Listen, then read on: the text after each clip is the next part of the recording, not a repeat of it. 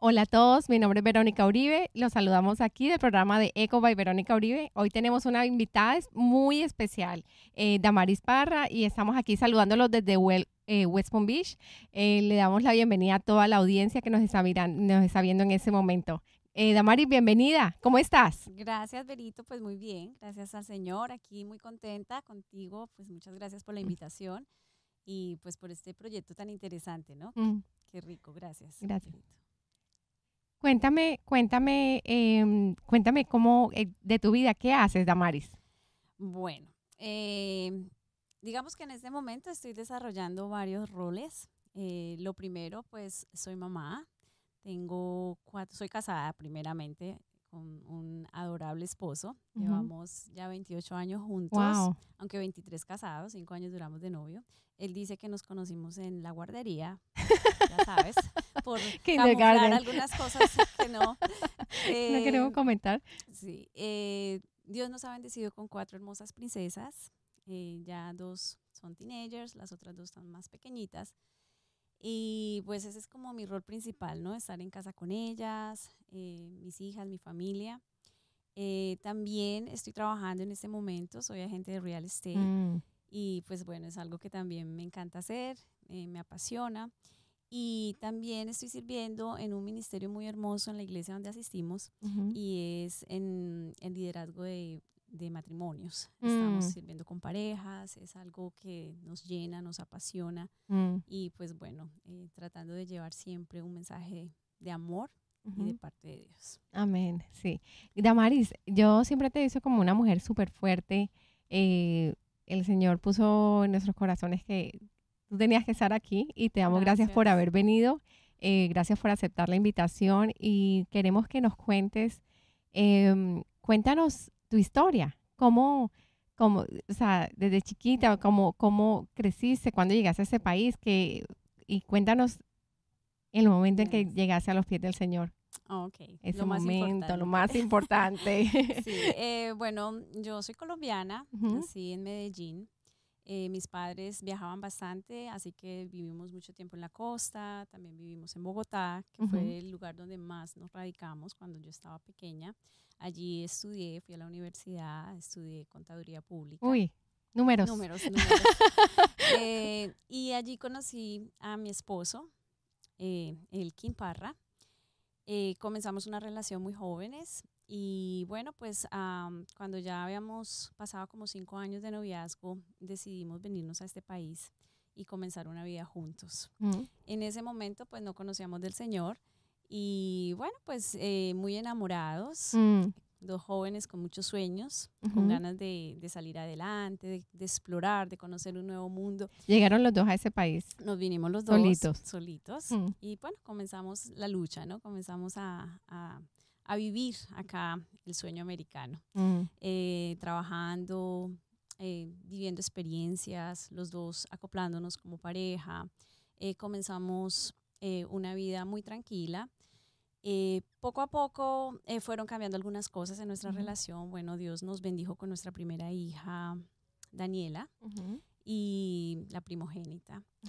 y luego viene Camilita, y ya teniendo estas dos, dos nenas, eh, muy felices, muy contentos, empezamos pues como a vivir una etapa un poco difícil en nuestra relación como pareja desafortunadamente empezó un distanciamiento entre los dos, mm. él estaba haciendo sus cosas, yo estaba muy enfocada como mamá, haciendo mi vida, haciendo mis cosas, me entregué demasiado a mis hijas y creo que descuidé un poco la parte pues de matrimonio. Mm. Eh, y eso pues fue repercutiendo en algunos problemas que empezaron a surgir en nuestra mm. relación eh, y llegó un punto pues en que nuestra relación estaba quebrada. Ya estábamos, comenzamos a tocar temas como el divorcio, como mm. no querer ya estar juntos y básicamente fue el momento preciso mm. para que Dios entrara en nuestras mm. vidas. Eh, mi mamá viene de una familia cristiana, mi, abuelo era pastor y ella ¿Tu abuelo era pastor? ¿En dónde? En Barranquilla. Ay, Qué belleza. Ah, tu, tu, mamá es costeña como yo. Sí, sí, yo mi, mi, mi, paisana. Y él, pues, pentecostal. Así que fue una vida bastante, pues, eh, fue hermosa porque ellos conocieron del Señor, sus, todos mm. mis tíos. Eh, desafortunadamente fueron un poco estrictos y mm. quizás eso los llevó a que se, apartaran un poco de, del evangelio, del camino. Eh, pero mi mamá siempre nos inculcó y nos puso esa semillita, mi papá pues muy mm. católico, mi mamá mm. pentecostal, entonces como que había esa mezcla, mm. eh, pero siempre había como una palabrita. Eh, nunca fuimos de mucha iglesia, nunca fuimos de, leer la Biblia, nada de esto, pero yo tenía cierto conocimiento. Y tu mamá estaba inculcándoles, o sea, no estaban presentes en, el, en la iglesia, pero tu mamá estaba ahí sembrando sí, ella la, siempre, pues trató, pues como te digo, ellos se apartaron un poco, empezaron una vida muy diferente. Eh, pero bueno, siempre el Señor en sus promesas siempre nos dice mm. que instruyas al niño en su camino y aun cuando fuese viejo no se apartará. Y es la verdad, mi mamá desde pequeñito siempre pues ponía una cierta semillita en mm. nuestros corazones que fue germinando. Mm. Eh, mucho tiempo lejos del Señor hasta que, como te comento, eh, empecé a vivir esta etapa con mi esposo. Eh, y allí llega el Señor. Mi esposo era renuente totalmente al Evangelio, las cosas, de hecho se burlaba bastante. Mm. Y pues sorpresa para mí que él visita la iglesia donde asistimos actualmente. Mm. ¿En serio? Sí. ¿Pero cómo así? O sea, ¿estaban aquí en West Palm Beach? Sí, ya estábamos aquí en West Palm Beach. Yo había estado visitando una iglesia en Coral Springs, que es donde nosotros vivimos un tiempo. Eh, pero pues él nunca me apoyó, él no, no, mm. le gustaba ir, entonces como que bueno, yo me fui alejando, sí tuve un tiempo muy bonito allí. Y allí tuve como mis primeras bases. Mm. De hecho, ahí me bauticé y pues estuve un tiempo muy conectada con el Señor, pero en vista de que mi esposo pues no me apoyaba, tristemente, pues yo también me fui alejando, o sea, como mm. que me di por vencida, me di la pelea y, y me fui alejando al punto que pues eh, empezamos a vivir una vida totalmente descontrolada, lejos del Señor. Y entramos en esta situación y mi esposo en medio de, desesperación, porque no solamente era nuestra relación, sino que también la economía había mm. caído en aquel momento y estábamos pasando por una situación muy difícil. Mm. Entonces él busca un lugar y pues llega aquí a la iglesia. Mm. Y el Señor empezó una obra perfecta. Mm. una obra maravillosa en la vida de mi esposo. Al punto pues que la sorpresa para mí verlo a él yendo a la iglesia y empezó a hablarme de, ese Dios maravilloso, mm. empezó a hablarme de Jesús, me dice quiero llevar las niñas, quiero que vayamos. Wow. Y bueno, pues yo... Cuéntame ese momento que te dice, es, un domingo te dice, me voy para la iglesia. Sí. ¿Tú qué, ¿tú qué hiciste? ¿Tú te acuerdas de ese momento?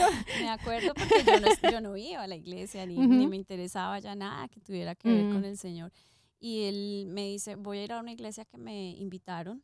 ¿Qué, qué cara hiciste tú? Yo, iglesia, o sea, como que ese plan, el plan de él era pues estar con sus amigos, eh, tomarse unas cervezas, bueno, él hacía otras actividades y siempre estaba pasando tiempo con sus amigos. Mm. Entonces, pues para mí fue como una sorpresa. Y no solamente eso, sino que al poco tiempo, como no habían pasado, yo diría que un mes, me dice, voy a hacer una reunión de hombres en la casa. Y ¿Qué? yo, vamos a orar. Y yo, a orar. O sea, eso para mí fue como que increíble, la verdad que sí. Entonces, eh, bueno, pues nada, yo voy también a la iglesia, empezamos a ir con las niñas, ya teníamos las tres nenas mm. y comenzamos pues a asistir a la iglesia y el Señor comenzó a hacer una obra preciosa en la vida de él, en mi vida. Mm. Trajo una reconciliación a nuestra relación maravillosa y sobrenatural porque en un momento en que estábamos pasando también por, mm. por situaciones en la relación, el Señor nos lleva a sus pies. nos pusimos a orar y el Espíritu Santo fluyó de una manera tan maravillosa que trajo pues perdón, mm. eh, sanidad a su corazón, sanidad a mi corazón y comenzamos una relación nueva en el Señor. Tremendo, tremendo. Ese, es uno de los puntos más maravillosos que yo veo que el Señor ha hecho en nuestra vida. ¿Qué pasó ese día que llegaron los hombres a orar a tu casa? Cuéntame eso. no, estuvieron ahí un grupo bastante, bastantes hombres de Dios. Mm. Algo extraño para mí, porque mi papá nunca fue un hombre de, de Dios, de, de Mm. iglesia, ni de religión, ni de orar. Mm. Y pues mi esposo nunca lo había sido y verlo a él, involucrarse con ellos, levantar los brazos para Mm. adorar, cantar, orar, eso fue algo impactante para mi vida, pero yo sabía que detrás de todo esto era como el comienzo de, de ese plan maravilloso que Dios tenía para nuestras vidas, Mm. rescatándonos. Qué lindo, estábamos. qué Sí. lindo. Luego de ahí, ¿qué hicieron? Eh, que comenzaron a conectarse con la iglesia, eh, eh, comenzaron a servir. Yo me acuerdo que, que ustedes estaban en la, eh, tú estabas en las mujeres, entonces pues todavía siguen sirviendo, pero en esa época yo me acuerdo cuando, cuando ustedes los conocimos, eh, estuvieron ah, sirviendo con las parejas, sirviendo con, la- con las mujeres, con los hombres, sirviendo en, todo, en todos Sí. los diferentes lugares. ¿Cómo fue esa experiencia de comenzar y conectarse? Y la importancia que es conectarse con personas que están ya conectadas con el Señor y, y hacer un grupo claro. eh, de personas que, que, sí, que es, es un apoyo total porque porque siempre uno necesitamos, el Señor nos creó para vivir en comunidad. Entonces, ¿cómo Amén. fue? Amén, Cuéntanos es, esa pues, experiencia. eh, pues nosotros recién llegados a la iglesia definitivamente necesitábamos guianza, necesitábamos de, de eso que tú dices, esa mano ayuda que nos enseñe, un corazón enseñable en ese momento de Mm. qué podemos aprender, qué podemos dar. Mm, Y pues el Señor empieza a transformar nuestras vidas y, hace, y viene ese enamoramiento, ese Mm. deseo de, de, de que eso que estoy recibiendo, de esa transformación que el Señor está haciendo en mi vida, en mi casa, Él está poniendo cada ficha en su lugar. Eh, y así lo veía yo, yo veía como ese rompecabezas y el Señor, yo tantos años tratando de poner las fichas en el lugar correcto y no Mm. encontraba como que siempre había una ficha perdida, mm, pero el Señor fácilmente viene y empieza a acomodar una, cada una de esas piececitas. Y, y yo veía eso yo decía, Señor, ¿cómo podemos darle a otros de lo mismo que tú nos estás dando? Porque Mm. empezamos a ver definitivamente la gloria de Dios sobre nuestras, casas, sobre nuestras vidas, sobre nuestra casa. Entonces nos involucramos con un grupo, una pareja maravillosa, unos líderes excepcionales. mm, eh, vinieron a nuestras vidas, nos invitaron a su casa y empiezan a enseñarnos mm, ese camino. Nos fueron de, de gran guía para nosotros. Y bueno, pues a, a eso le sumamos una iglesia completa, Mm. de mucho amor, eh, un pastor maravilloso que siempre traía una palabra que nos, nos confrontaba, pero al mismo tiempo nos consolaba. mm, Eh, fueron tiempos preciosos. Entonces ya llegó un punto en el que el Señor nos llama pues a servir y empezamos Mm. a servir eh, pues con mujeres, con parejas, en el ministerio de altar, mm. que ahí estuvimos las dos. Sí, un tiempo, sirviéndole al Señor en la sirviéndole al oración. Señor en oración. Eh, y bueno, pues eh, el- lo que hemos más, pues donde más hemos permanecido ha sido pues con los matrimonios. Y yo Mm, creo que tiene que ver mucho con esa experiencia que tuvimos mm, de darnos cuenta que, que Dios hace cosas perfectas y que si ponemos nuestras vidas, nuestro matrimonio en sus manos, mm, Él va a hacer de eso algo precioso. mm, Y eso fue lo que experimentamos y es lo que queremos transmitir y llevar a los hogares. Eh, sí, sí hay un Dios que entronado en tu casa mm, va a hacer la diferencia total. mm. Wow, Sí. gracias Damaris. No, es es súper, súper inspirador para, para mí y para todas las personas que sé que están escuchando saber que saber ese esa confirmación y esa y ese respaldo de Dios siempre que cuando tú pruebas del Señor es cuando tú hablas cuando tú pruebas del Señor tú quieres que todo el mundo pruebe también de eso y no hay nada tu vida no la cambias por nada es probar y como dice la palabra mirar y ver cuán bueno es el Señor entonces cuando cuando cuando tú pruebas y ves y experimentas. Tú quieres que todas las personas que es. estén alrededor experimenten. Entonces es súper bonito eh, para las personas que nos están escuchando que a veces no se atreven a, a- a ir a una iglesia. Eh, la iglesia es una, un lugar de personas imperfectas, un lugar donde puedes encontrar gente, o sea, es gente como tú y como yo, gente imperfecta, gente que de pronto te puede fallar en un momento, gente que, que pero gente que quiere quiere ese, probar al Señor y quiere, así quieren es. vivir de la, de la mano del Señor. Y son personas que vienen con diferentes situaciones. Yo veo a la iglesia como un hospital. Así Es un hospital donde, donde llegamos tan quebrados, tan y con diferentes con experiencias tan diferentes, y, pero pero Dios en su tiempo va amoldando va. Y lo que me encanta de nuestra iglesia es que es una iglesia para todas las generaciones, hay para todos, para los bebés, para los ancianos, para los jóvenes, para los viejitos, para nosotros en nuestra para los menos adultos, más adultos. Entonces es, es, una, es un lugar hermoso donde, donde si tú no asistes a una iglesia, eh, es seguirle, pedirle al Señor en dónde te quieres. Mira, tú llegas a una iglesia, ese pues era, el, era el, el, lugar en ese momento, pero el Señor va mostrándole a uno. Si nosotros le pedimos con un corazón genuino, le pedimos, Señor, muéstrame el lugar, muéstrame el lugar. No todos estamos para el mismo lugar, porque todas las iglesias tienen diferentes, es como, yo le, yo le digo, es como los, los postres, el chocolate, vainilla, fresa, van a, van a, van a venir de diferentes sabores y, van a ser especiales para cada, para, para cada persona, para cada familia. Entonces, eh, Damaris, cuéntanos, cuéntanos de tus hijas. Cuéntanos de esa familia tan maravillosa que el Señor está levantando. Cuéntanos em, de tus hijas y luego seguimos con... Bueno, eh, son cuatro nenas, mm. hermosas todas, las amamos, son nuestras princesas. Dice la palabra que herencia de Jehová son nuestros hijos. Amén.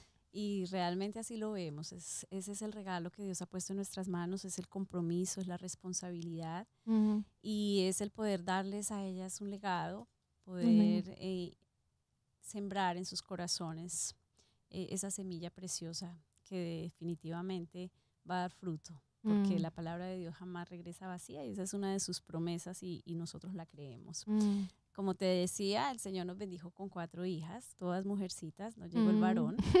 Eh, no era que hay, estuviéramos un solo varón en la casa y es el que manda, el patrón. y se llama el king, O sea que por ahí él dice que él es el rey. Entonces, y sí, realmente así lo queremos ver porque es un mm. hombre maravilloso, es un, un, gran padre, es un gran esposo, mm. eh, es un gran yerno. Y los que tenemos el gusto de conocerlos es alguien que nos hace reír hasta que nos duele el estómago.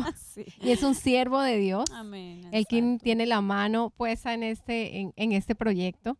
Uh, cuando, cuando yo comencé, eh, saliendo un poquito para el, cuando yo comenzamos a, cuando el Señor nos dio esa visión y cuando comenzamos a hacerlo, el Señor eh, puso varias personas diciendo, ustedes fueron, yo me acuerdo que estábamos buscando un carpinteros para que me ayudara, porque yo decía, si yo uso esas máquinas, a mí se me destiemplan los dientes, yo no puedo con esas máquinas. Además que yo soy, yo no soy, como tú sabes, de la historia de Eco es bien, bien especial porque yo no soy una persona artística ni una persona con las manos, yo soy puro sistemas, números y ya.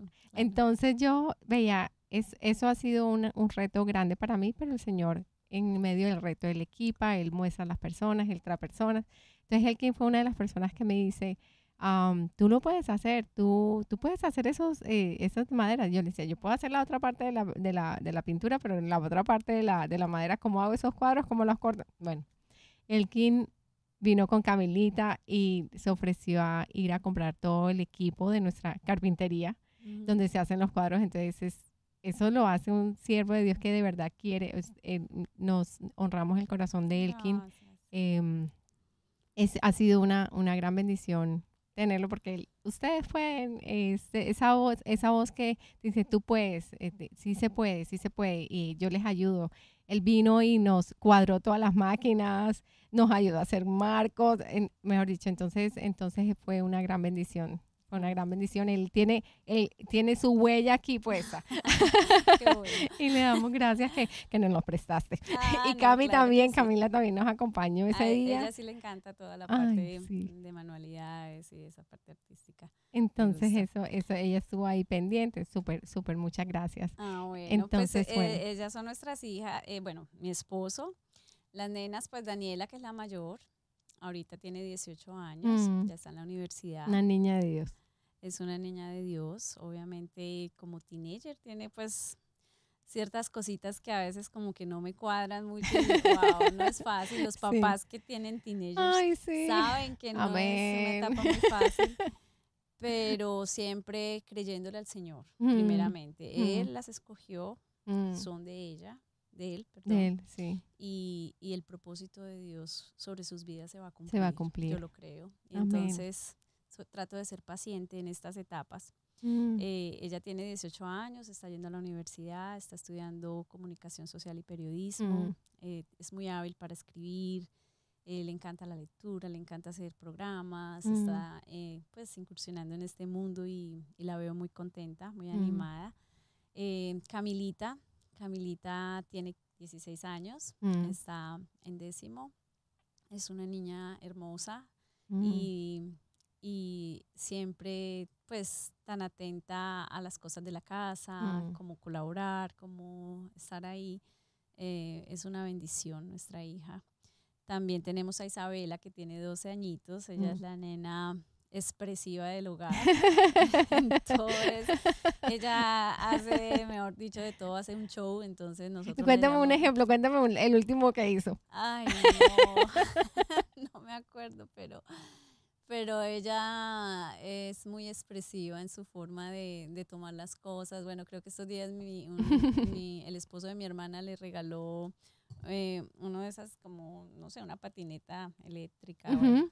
y ella llegó a la casa de una emoción que, mejor dicho, no- nosotros no entendíamos qué le pasaba. Ella casi no podía ni hablar. Era como que se le iba como la voz y yo, wow. eh, pero es así, o sea, es ese tipo de persona muy expresiva, muy alegre, muy contenta. Y pues nuestra pequeñita, Ay, Valeria, Valeria, hay que traerla a ay, que hable. Ay, no. es otra bendición que el Señor trajo a nuestras vidas. Ya la última bendición, Mm. ya no más. Y bueno, pues todas, cada una tiene su personalidad en diferentes etapas Mm. y muy, pues, muy bendecidos con ellas. Tamaris, cuéntanos, cuéntanos qué, em, cuál ha sido el, el, la prueba más grande que has tenido. Obviamente siempre pasamos por diferentes pruebas, Así es. eh, pero ¿cuál ha sido la prueba más grande de tu vida? Y cómo, co- cuéntanos de esa prueba, eh, la que quieras comentar. Bueno, mm, yo creo que como mamá y dándole el valor tan grande a, a lo que te decía, a esa responsabilidad, a eso que Dios ha puesto en nuestras manos, ese amor tan grande que sentimos por nuestros hijos. Mm. Eh, siempre queremos, como se dice, lo mejor para ellos, que ellos no pasen por nada, Mm. queremos evitarles sufrimiento, queremos estar ahí en cada etapa de sus vidas, la disfrutamos y no estás preparada para que te llegue una noticia que va a cambiar totalmente tu vida. Ujú. Y, y fue cuando a nuestra hija mayor, a la primogénita, eh, a los 11 años de edad, no la diagnosticaron con cáncer. Eh, Es- allí, le, le diagnosticaron cáncer. en, ujú. una, en su pierna, Ujú. cáncer de huesito. Mm. Y yo creo que ese fue el momento más crucial en nuestras vidas como padres. Mm. Voy a hablar desde mi punto de vista de mamá. Mm. Obviamente esto afectó a toda la familia de, de diferentes maneras, tanto a las nenas eh, como a, a mi esposo, pero voy a hablarlo desde mi punto. Eh, fue un choque, fue Mm. un momento muy difícil cuando... Cuéntanos cómo fue ese momento, cuando, cómo, Ella había cómo- empezado con un dolor en su piernita, eh, se quejaba, pero ella hacía deporte. Mm. Entonces siempre pensamos, bueno, puede ser que tuvo como un golpecito, un desgarre, le poníamos Mm. cremitas. Eh, tuvimos la oportunidad de viajar, eh, estuvimos en Nueva York en las vacaciones y tuvimos que caminar muchísimo, muchísimo. Mm, Y, y en cada esquina ella se sentaba porque no se aguantaba el dolor de la pierna. Mm. Entonces eso ya pues como que empezó a causar eh, pues eh, y angustia en nosotros. mm, ¿Por qué? Porque tanto dolor. Si Mm. no tienes nada, no se te ve nada. mm, Eh, pero regresando empezamos a sentir que ella tenía como una bolita ahí en la pierna. Le tocábamos y decíamos, ve, pero sería un golpe. Bueno, no sabíamos. Eh, así que decidimos pues hacer la cita al médico, la llevamos mm, ese mismo día que el doctor la vio, dice hay que hacerle un MRI mm, y tiene que ser ya mismo. Bueno, pues igual, seguir el conducto, lo que él dijo. El protocolo sí de que Pero decía el pues médico. un poco como extrañados porque él lo decía con mucho afán. Mm, Bueno, la llevamos, le hicimos sus exámenes y en la tarde eh, el doctor nos llama y nos dice quiero verlo ya en la oficina. mm, nos fuimos para allá y nos dice si es cáncer lo que la niña tiene. ¿Qué, qué pasó en ese momento, Damaris? Yo creo que quedamos mudos, o sea, como que lo miramos y, y no tuvimos una palabra. Él nos dijo, ya todo está listo en el Miami Children's Hospital, váyanse ya, Mm. empáquenle una ropita y se van. No sabemos cuánto tiempo van a pasar allá, organicen la quedada de las niñas. En ese momento teníamos las tres nenas, Mm, a, a Daniela, Isabe- a Camila y a Isabela. Y bueno, pues contábamos, mi mamá no estaba acá en Estados Unidos, ella Mm. viaja bastante y en ese tiempo no estaba, no estaba mi hermana. mm, Entonces, pues teníamos a una familia de la iglesia que fueron nuestros líderes, que fueron las Mm. personas que nos, nos enseñaron y nos guiaron. mm, Y ellos, pues ahí presentes, bueno, le dejamos nuestras hijas. mm. Eh, yo soy una mamá bien entregada a ellas. Nunca me había, no las había dejado nunca con nadie. Y, y bueno, el primero, confiar y bueno, las dejo. Mm, Y segundo, irnos para Miami. Yo dije, bueno, iremos dos días, tres días, no sé, pues duramos 47 días en el, en el hospital Desde ese día. desde ese día. Eh, exámenes, empezó pues, empezó la carrera de nuestra vida con nuestra hija. Eh, todo lo que le empezaron a hacer, eh, todos sus exámenes, biopsia Mm, y pues establecer el tratamiento que ella iba a seguir.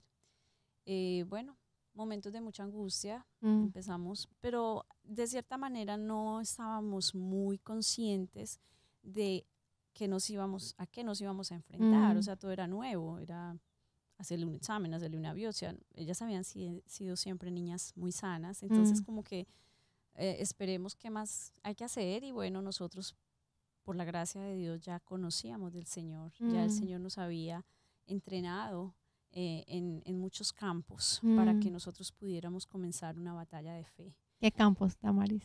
Eh, bueno, primero pues todo lo que él había hecho, la transformación en nuestro Mm. hogar, eh, empezamos a estudiar la palabra, nosotros nos metimos completamente eh, en las promesas, en la palabra Mm. de Dios, era algo que nos acompañaba en todo el tiempo Mm, y creo que para estos tiempos difíciles, cuando tú pasas por una prueba, son esas promesas las que te Mm. sostienen, o sea, es el Señor. El Señor "Yo había preparado acá". ese corazón para recibir. Él había el- preparado el camino. Obviamente somos humanos, somos débiles, somos vulnerables, caemos, Mm, llorábamos. eh, ver a nuestra hija desde el momento en que se le empieza a caer su pelito, mm, eh, ella ya no quería comer, verla pues en esos tratamientos tan fuertes, vomitando, quejándose, lloraba, le dolía. Eh, esto, o sea, no es fácil. No es fácil para un papá tener que, que vivir este día a día con tu hija y, sa- y sin saber exactamente, porque pues eh, el proceso de ella, el doctor nos dice, vamos a hacerle dos rondas.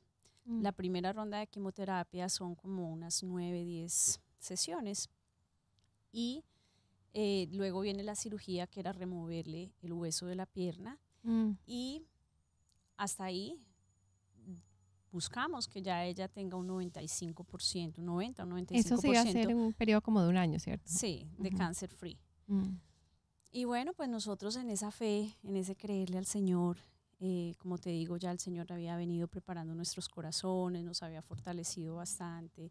Contábamos con el apoyo de nuestra familia, el Mm. apoyo de nuestra iglesia fue vital en ese tiempo. De verdad que es algo que es memorable porque es ver ese amor tan grande de una iglesia Mm. que se vuelca a colaborar, a ayudarte, a levantarte, a darte una Mm. palabra de ánimo, a orar por ti, por tu necesidad, por tu hija, Mm. interceder, eh, escuchábamos, porque nosotros estábamos, como te digo, en el hospital mucho tiempo, pero escuchábamos esas cadenas de oración, eh, las familias, las iglesias, se unieron varias iglesias. Eso para nosotros fue levantar nuestras manos. mm, O sea, eso trajo tanta paz y tanta tranquilidad a nuestra vida. mm, Eh, mi mamá siempre ahí, mis hermanos, todos eh, en esa colaboración, eso nos Mm. unió mucho también como pareja. eh, contrario a lo que mucha gente dice, que Mm. una enfermedad, que una situación puede separar una familia, yo creo que este fue un punto maravilloso para que el Señor nos uniera. mm, Eh, y empezamos a vivir todos, todas estas experiencias con ella. Eh, y bueno, ella pasó toda su primera ronda, mm, llegó la cirugía y en la cirugía era donde ellos determinaban ya cuánto, cuánto la niña había sido free de Mm. cáncer. Eh, yo recuerdo que eh, en este tiempo de, de las rondas de quimo, de, permanecer en el hospital, íbamos una semana completa, dos en la casa, regresábamos al mm. hospital, era pues ese proceso, e, esa rutina de estar allá, mm. acá, no, no, teníamos, mi esposo no podía trabajar mucho porque él no quería desprenderse de la nena, él mm. estaba súper aferrado a ella.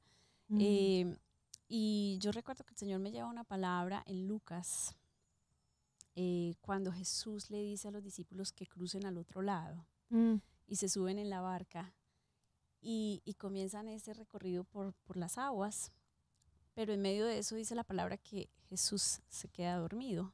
Mm. Y se levanta una tempestad, se levantan las olas y, y los discípulos tienen temor. Mm.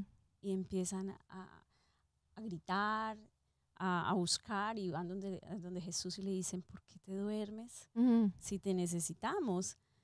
Y yo creo que yo, yo lo comparo y yo creo que el Señor me dio esa palabra porque así me sentía yo. O sea, me sentí como que nos subimos en una barca a pasar hacia el otro lado, mm. pero se levantan las tempestades, la angustia, momentos de, de, dolor, mm. eh, mucho llanto, mucho temor en, en, ocasiones. Y a veces hasta sentía como que el Señor estaba dormido, como que tú no mm. me estás respondiendo. Yo veía a mi hija, ella llegó a un punto de desnutrición, ella no podía alimentarse por sí sola, tenía que usar un, un alimentador. Y, y todo esto era tan doloroso que yo decía, Señor, tú, tú no estás ahí, mm. tú, tú te dormiste. Pero cuando abría la palabra y él me decía, no se duerme quien cuida de sus hijos, él está ahí, él, él siempre estuvo ahí. Entonces era como ese transitar por esas aguas y no solamente él calmaba la tempestad como lo hizo Jesús en esta mm. historia tan maravillosa, sino que además nos enseñaba a mm. hablarle a los vientos, a hablarle a las aguas. Mm. Y eso era, era el arma que el Señor nos entregaba, sus promesas, su palabra. Y cada vez que veíamos a la niña que, porque ella pues nos la entregaban después de una semana, no nos la entregaban, nos veníamos a la casa porque nosotros jamás nos separamos de ella en todo el proceso. Y llegábamos a la casa y la doctora nos decía, miren, si ella siente fiebre, si ella tiene dolor de cabeza, enseguida me la traen, hay que hacerle mm. transfusión de sangre, plaquetas. Y cuando eso pasaba, nosotros lo que hacíamos era empezar a adorar al Señor y le decíamos, mm. Señor, tú la puedes levantar. Mm. Y orábamos y cantábamos y la ungíamos y ella, ella se le iban pasando esos dolores y empezaba con una quietud y una tranquilidad y empezamos a declarar la palabra de Dios y por eso es que es tan importante que nosotros aprovechemos el tiempo que Dios nos da para llenarnos de su palabra. Porque en momentos de dificultad, de tribulación, quizás no tengamos la Biblia exactamente a la mano, pero sí tenemos esas promesas grabadas en nuestro corazón. Entonces, eso era lo que nos ayudaba y nos levantaba todo el tiempo. Dios ahí, mostrándonos su amor, su fidelidad a través de su palabra, a través de su consuelo, esas noches en que llorábamos desesperados sin saber mm. qué iba a pasar con la nena.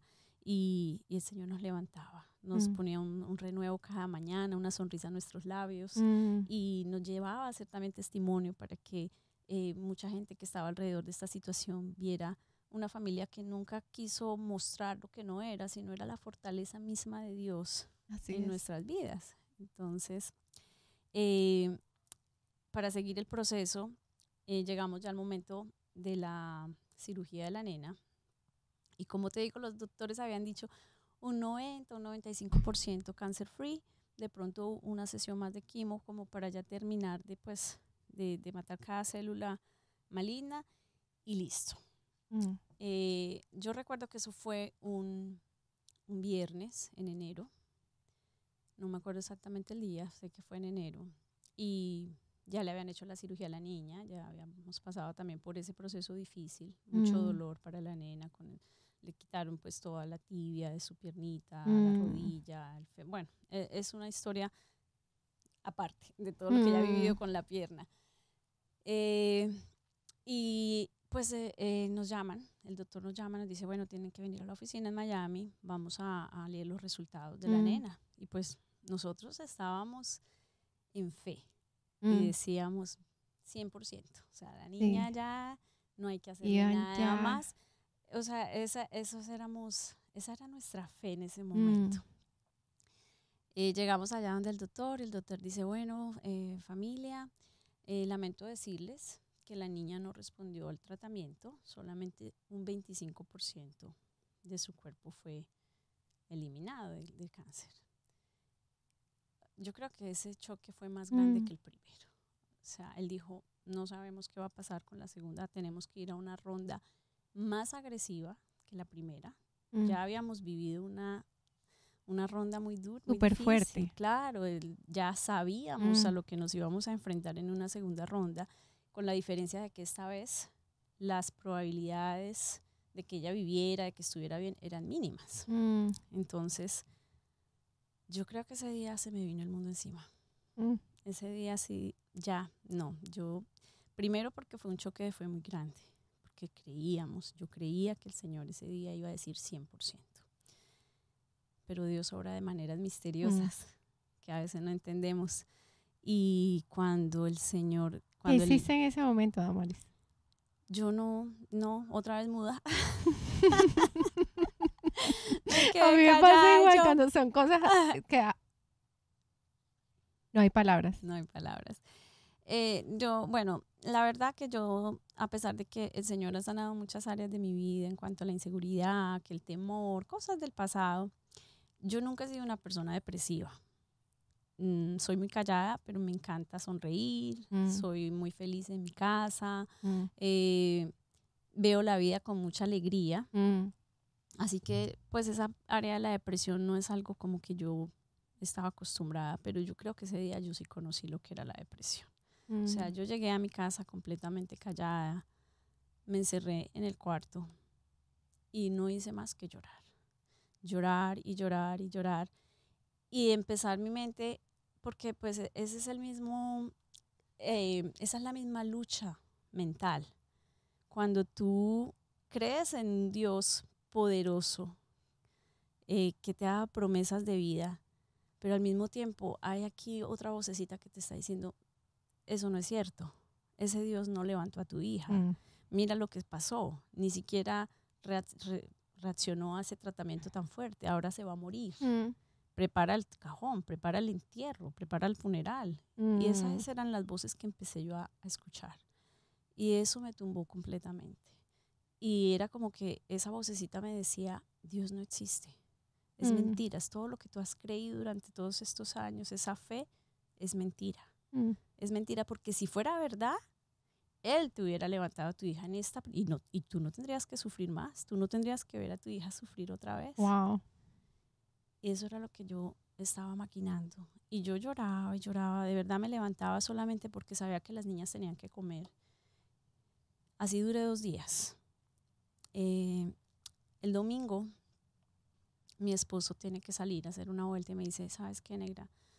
Yo estoy muy preocupado porque tú no quieres hacer nada. Y, y esa no soy yo, yo soy bien activa en mi casa. Y yo Mm. estaba totalmente tendida, o sea, caída realmente. Entonces él, él me dice, yo necesito ir a entregar un trabajo urgente, pero yo quiero que tú compartas con las nenas, hazles un devocional, haz algo con ellas, para que ella, ese ambiente que está tan pesado en la casa, pues no esté. Mm. Y yo pues como que, como la mujer sumisa y obediente, le dije, mm, bueno, voy a hacerles un devocional, no sé ni por dónde voy a comenzar. La verdad, en ese momento mi fe, como te digo, estaba tan quebrantada que, que dije, bueno, cualquier historia bíblica les voy a contar. Mm. Y abrí la palabra en números cuando la historia del pueblo de Israel, Mm. que el pueblo sale a la libertad y empiezan su travesía por el desierto. Y estando allí, el pueblo empieza a quejarse de que, Mm. ¿para qué nos trajiste acá, Moisés? No nos has dado carne, no hemos comido, mira, nos trajiste para morir en el desierto. Y empiezan a- Mm. la, queja, la, la queja tan grande del pueblo de Israel. Y, y Moisés se presenta delante de Dios y le dice, Dios, eh, este pueblo se queja. Ellos no quieren el maná, que era, Mm. pues tú sabes, esa, eh, lo que caía del cielo para ellos.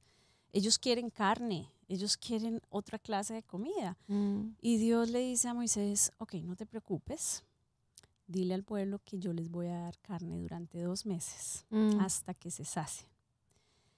Y entonces Moisés le dice a Dios, o sea, Moisés ya había visto ese, conocí a ese Dios poderoso. Pero a mí me, me causa impresión esa palabra tan, tan precisa y tan bonita del Señor, porque Moisés conociendo al Dios Todopoderoso, mm. le dice, pero si matáramos todas las bestias del campo, todos los animales que tenemos, no nos alcanzaría para alimentar durante dos meses a tanta gente. Mm. Y Dios le dice, mm. ¿y acaso a ti se te olvida que mi mano no se ha cortado? ¿Se te olvida quién soy yo? Cuando yo leí eso en ese momento que estaba volviendo a la historia caída, es como que yo estaba dudando de ese Dios poderoso. Yo ya había visto esa mano poderosa levantarnos todo el tiempo, eh, confortándonos en momentos de debilidad, regalándonos promesas. Mm. Un Dios poderoso. Pero en ese momento yo no creía en ese Dios. Yo dudaba mm. de lo que él iba a hacer. Y cuando el Señor dice, se te olvida que mi mano no se ha cortado, que yo no tengo límites. Wow, mm. Yo creo que ese fue el soplo de vida que Dios trajo a mm. mi corazón en ese momento. Y ahí ya dije yo, ok, Señor, ese eres tú. Y nos levantamos. Y vamos a ir a una segunda ronda y vamos a ver a nuestra hija llevar tu palabra y proclamar tu grandeza. Y aquí nos levantamos y fuimos a esa segunda eh, ronda de quimo mm. muy fuerte, pero el Señor ahí fortaleciéndonos. Y mm. ella súper animada, eh, vimos una nena fortalecida totalmente en el Señor mm. y esa palabra muerte desapareció de nuestro vocabulario. No, ella va a vivir, vivirá y contará las grandezas, La del, Señor. del Señor. Amén. Y bueno, ya son siete años que han pasado. ¿Qué pasó después de esa, después de que ya terminó esa ronda? ¿Qué, qué pasó? Cuando em, terminó la primera ronda, eh, fueron otras quimioterapias y después, eh, cuéntanos. Sí, ya después, eh, pues le dieron de alta, remitida. Eh, tenía que ir cada año a que le hicieran todo, cada seis meses al principio, mm.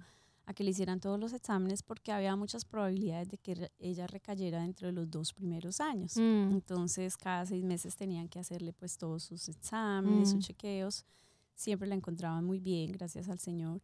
Y ya después de dos años empezaron a hacerle sus chequeos cada año. Mm. Y después de los cinco años, cada cinco años. O sea que mm. ahorita ella ya está en, chequeos cada cinco años. Eh, muy bien, gracias al Señor. Sí hemos tenido ciertas situaciones con la pierna porque tuvo un accidente, mm. se fracturó, tuvieron que hacerle otra cirugía. O sea, ha sido un poco eh, eh, diferente ese proceso con la pierna, pero pues nuestra hija está viva. Gracias. toda la gloria al Señor y mm. gracias a Él. Eh, es una niña completamente sana mm. y es una niña que ama mucho al Señor, que es lo más importante. Mm, amén. Cuéntanos, Damaris, después de, me encanta esa parte de la, de la parte que el Señor te dio la palabra en números, yo soy Dios y yo voy a hacer el milagro, yo lo voy a hacer, sigue confiando. Amén. Esa palabra, ese soplo de vida es el Señor en su inmenso amor, en su inmensa misericordia, Él sigue levantándonos y levantándonos y levantándonos. Hay una parte que tú mencionaste de los de accidentes. ¿Qué pasó que después de, que se termina el tratamiento vienen las terapias de Dani? ¿Qué, cuéntanos, cuéntanos de, los accidentes. ¿Cómo, cómo, cómo, cómo, cuéntanos un poquito más acerca de eso. Bueno, eh, volviendo a la palabra, lo que te puedo decir es que cuando el Señor nos entrega una palabra y nosotros realmente la creemos mm. y nos levantamos y nos paramos en fe sobre esa palabra, vamos a ver el milagro. Amén. Vamos a ver su mano poderosamente sobre nosotros, porque mm. dice la palabra que sin fe es imposible agradar a Dios. Mm. Y no es fácil. Como te digo, tenemos tiempos en los que caemos. Nuestra fe puede ser probada en cualquier momento. Nosotros comenzamos con una fe fortalecida. Llegó un, momento en el camino en que tuvimos que parar y, no, y, darnos cuenta de cuán débiles somos y cuánta necesidad tenemos de estar siempre, siempre eh, recibiendo esas promesas del Señor para que nos mm. podamos levantar. Muchas veces nos sentimos demasiado fuertes y Dios mm. nos muestra cuán débiles somos. Cuán débiles somos y cuán vulnerables. Y lo hace por amor, porque esa es la manera en que Él nos atrae más a Él. O Mm. sea, Él no lo hace para hacernos sentir eh, culpables o malos o mira qué, qué- qué debilidad. No, Él lo hace porque nos ama tanto, Mm. que sabe que el, el reconocer esa debilidad nos va a llevar a sus pies. Mm. Entonces, eh, esa palabra fue el arma que el Señor nos entregó para el tiempo que venía Mm. más adelante, el tener la segunda ronda de, de quimo, el que ella se levantara. Mm. Luego viene un accidente fuerte, ella estábamos, eh, en un, íbamos para un paseo que nos habían invitado de una fundación Mm. y pues ella estaba recuperándose de su pierna, de la cirugía, pero ya pues estaba eh, con sus terapias y resulta que eh, tuvimos un accidente en Disney. Ella iba en la silla de ruedas Mm. y yo la iba empujando y su piernita se atascó contra un ladrillo Mm. porque ella no, ella no podía doblar muy bien la pierna, estaba en el proceso de, de doblar y estirar bien la piernita con terapias y eso hizo que la piernita de ella se, pues como que se estancara ahí con el ladrillito y, y se le partió el fémur. O Mm. sea, ese fue otro momento muy difícil porque ahí en mitad de, de Disney, tú te puedes imaginar, nosotros gritando desesperadamente al verla a ella, pues llena de dolor, su Mm. pierna se le había partido Mm. y bueno, tuvimos que enseguida trasladarla para un hospital en Orlando, Mm. pero la historia, ellos no conocían el historial de la niña, empezaron a hacer un proceso que nosotros como papás no, no lo queríamos que la sometieran a ninguna cosa porque Mm. ella tiene su doctor en, en Miami, Miami. el ortopedista, entonces enseguida les pedimos que por favor no la trasladaran para Miami Mm. y pues bueno, ellos eh, accedieron a esa petición, nos llevaron, la llevaron en el helicóptero para que fuera algo rápido porque el dolor era pues muy fuerte y nosotros no queríamos que ellos le hicieran mayor cosa ahí. Mm. Ellos no conocían el historial de la niña. Y bueno, pues esa fue una de las de los accidentes que ella tuvo. Eso obviamente retrasa nuevamente las terapias, eh, vuelve a estar eh, con un yeso por seis semanas, el dolor que tiene que pasar y todo esto al retrasar esa terapia, pues sus nervios, muchas partecitas de su pierna, como que van perdiendo esa movilidad. Mm. Entonces no pudo ella eh, tener una recuperación total de su pierna Mm. y pues más adelante le tienen que hacer otra cirugía y en Mm. esta cirugía pues ya tienen que hacerle un cambio de rodilla. Mm. Entonces, pues en esas, en esas hemos estado avanzando. Ya se hizo la, su última cirugía eh, y ya no hay otra más. O sea, ya esa fue la última, Gracias, Señor. gracias a Dios. eh, y ella hace una vida normal, o sea, Mm. va a la universidad, danza en la iglesia. Sí, es una, eh, es una un gozo verla danzar a Daniela. Sí, Uy. porque eh, pues la pierna no tiene la, eh, no es 100% tan funcional como la Mm. otra, pero, pero no importa, o sea, ella está muy contenta, ella se siente muy orgullosa de, Mm. de, de lo que Dios ha hecho en la vida de ella Mm. y bueno, pues ahí. Y además de todo, también canta en la iglesia. Sí, adora, canta, adora. adora. Es una niña hermosa. Hermosa, que si quieren conocerla, Dani también está, Gracias. Dani también está aquí en el programa y, y está, está en medio de las historias de Eco. Es una niña hermosa, que es una niña que ministra los corazones de los jóvenes, jóvenes, adultos, ancianos, de todas las edades. Y es un gran ejemplo a seguir. Y, y gracias, Damaris, por todo esa, por compartir todas esas cosas. Cuéntanos, Gracias. cuéntanos. Tú, tú hablabas de, de lo que son las armas que el Señor nos ha dado, que son la palabra, primero que todo creer la palabra, em, la adoración.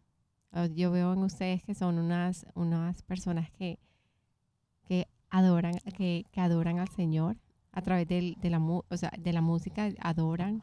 Em, eso es una, eso es un arma muy poderosa. Am, lo, yo les, lo experimento todos los días. También nos encanta tener adoración en la casa, tener la palabra. Cuéntanos más, que, cuéntanos, dinos, ¿qué, ¿qué tú le dirías a una mamá que está pasando por esta situación? Una mamá que de pronto conoce al Señor o que no lo conoce.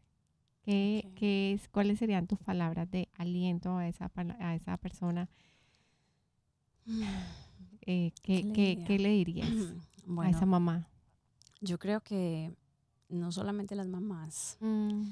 tenemos esas batallas en la mm. vida. Yo creo que como mujer, todas las mujeres, eh, siempre estamos peleando alguna batalla. Mm. Y yo pienso que eh, la raíz de todo y lo más importante es que nosotras podamos indagar en cuál es nuestra posición en el Señor. Yo creo que eso es lo primero, saber por qué hemos sido formadas, por qué hemos sido creadas, cuál es nuestra identidad en el Señor y cuál es nuestra posición. Mm. Porque realmente las mujeres hemos sido revestidas de poder, Amén. de poder de Dios.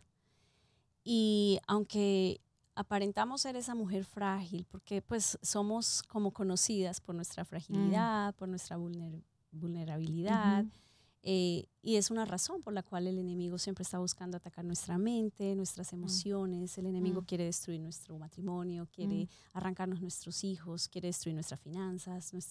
o sea, el enemigo siempre está buscando cómo destruir a la mujer. Pero una mujer que está cimentada realmente en la base bíblica, eh, en el Señor, discúlpame, Beto, se me cayó. Tranquila es una mujer que se puede convertir en un arma letal, en un mm. arma de guerra dentro de su casa. Mm. Yo creo firmemente que el hombre es el sacerdote de la casa, mm. que él tiene las vestiduras que Dios le ha puesto y la obligación y, su rol como hombre y sacerdote, pero creo firmemente en el poder y la autoridad que Dios ha puesto sobre nosotras las mujeres. Creo que ninguna madre puede dejar y darse por vencida de pelear la batalla por sus hijos. Mm. Creo que nadie, nadie va a pelear por tu casa como lo puedes hacer tú. Mm. O sea, tú eres llamada a poner orden en tu casa porque mm. tú eres una influencia. Si tú te pones a ver, nosotras podemos influenciar a este esposo cuando queremos algo, mira y eso. Somos influencia para ellos. Somos influencia para nuestros hijos. Somos influencia en las decisiones que se toman en la casa. Mm. cómo vamos a organizar las finanzas. Podemos ser influencia. Y no mm. solamente en la casa, también podemos ser influencia en el trabajo, influencia en el ministerio. O sea, mm. nosotras tenemos una posición que Dios nos ha dado y que cuando sabemos que la tenemos, nos podemos levantar y ser una amenaza para el infierno realmente. Una mujer que se levanta diariamente a proclamar esas verdades, a llevar esa palabra de vida. O sea, qué mejor que una mamá que le dice a tu hijo, tú eres un escogido, tú eres mm. un, instrumento de Dios. Creo que nosotras las mujeres tenemos mucho que dar en nuestra casa, tenemos eh, que proclamar la palabra, la verdad de Dios sobre la mm. vida de nuestros hijos. Eh, y especialmente en estos tiempos donde nuestro enemigo perfecto es el temor. Mm. Yo creo que como mujeres siempre tenemos miedo de qué le va a pasar a nuestros hijos, mm. cómo vamos a enfrentar esto y si vamos un poquito más a la actualidad de lo que estamos mm. viviendo, a esto de, la situación de, este virus, mm. la situación económica, es fácil que ese enemigo nos aplaste, es fácil que, que, ese temor nos invada y nos paralice y no podamos dar pie adelante. Pero yo creo que si nosotras confiamos y creemos en el Señor, y nos metemos de lleno con Él, empezamos a, declarar su palabra viva, mm. vamos a ganar esas batallas, vamos mm. a hacer armas eh, de guerra, de guerra para nuestra casa. Eso es lo que siento y, el consejo que yo le puedo dar a una mamá que esté pasando por una situación, ya sea de enfermedad con sus mm. hijos, ya sea una mamá que esté luchando con un hijo desobediente, que esté en malos caminos, que no es el plan y el deseo de una mamá. Eh, o esa mujer que quizás está peleando por su hogar, por su matrimonio, se está acabando. Mm.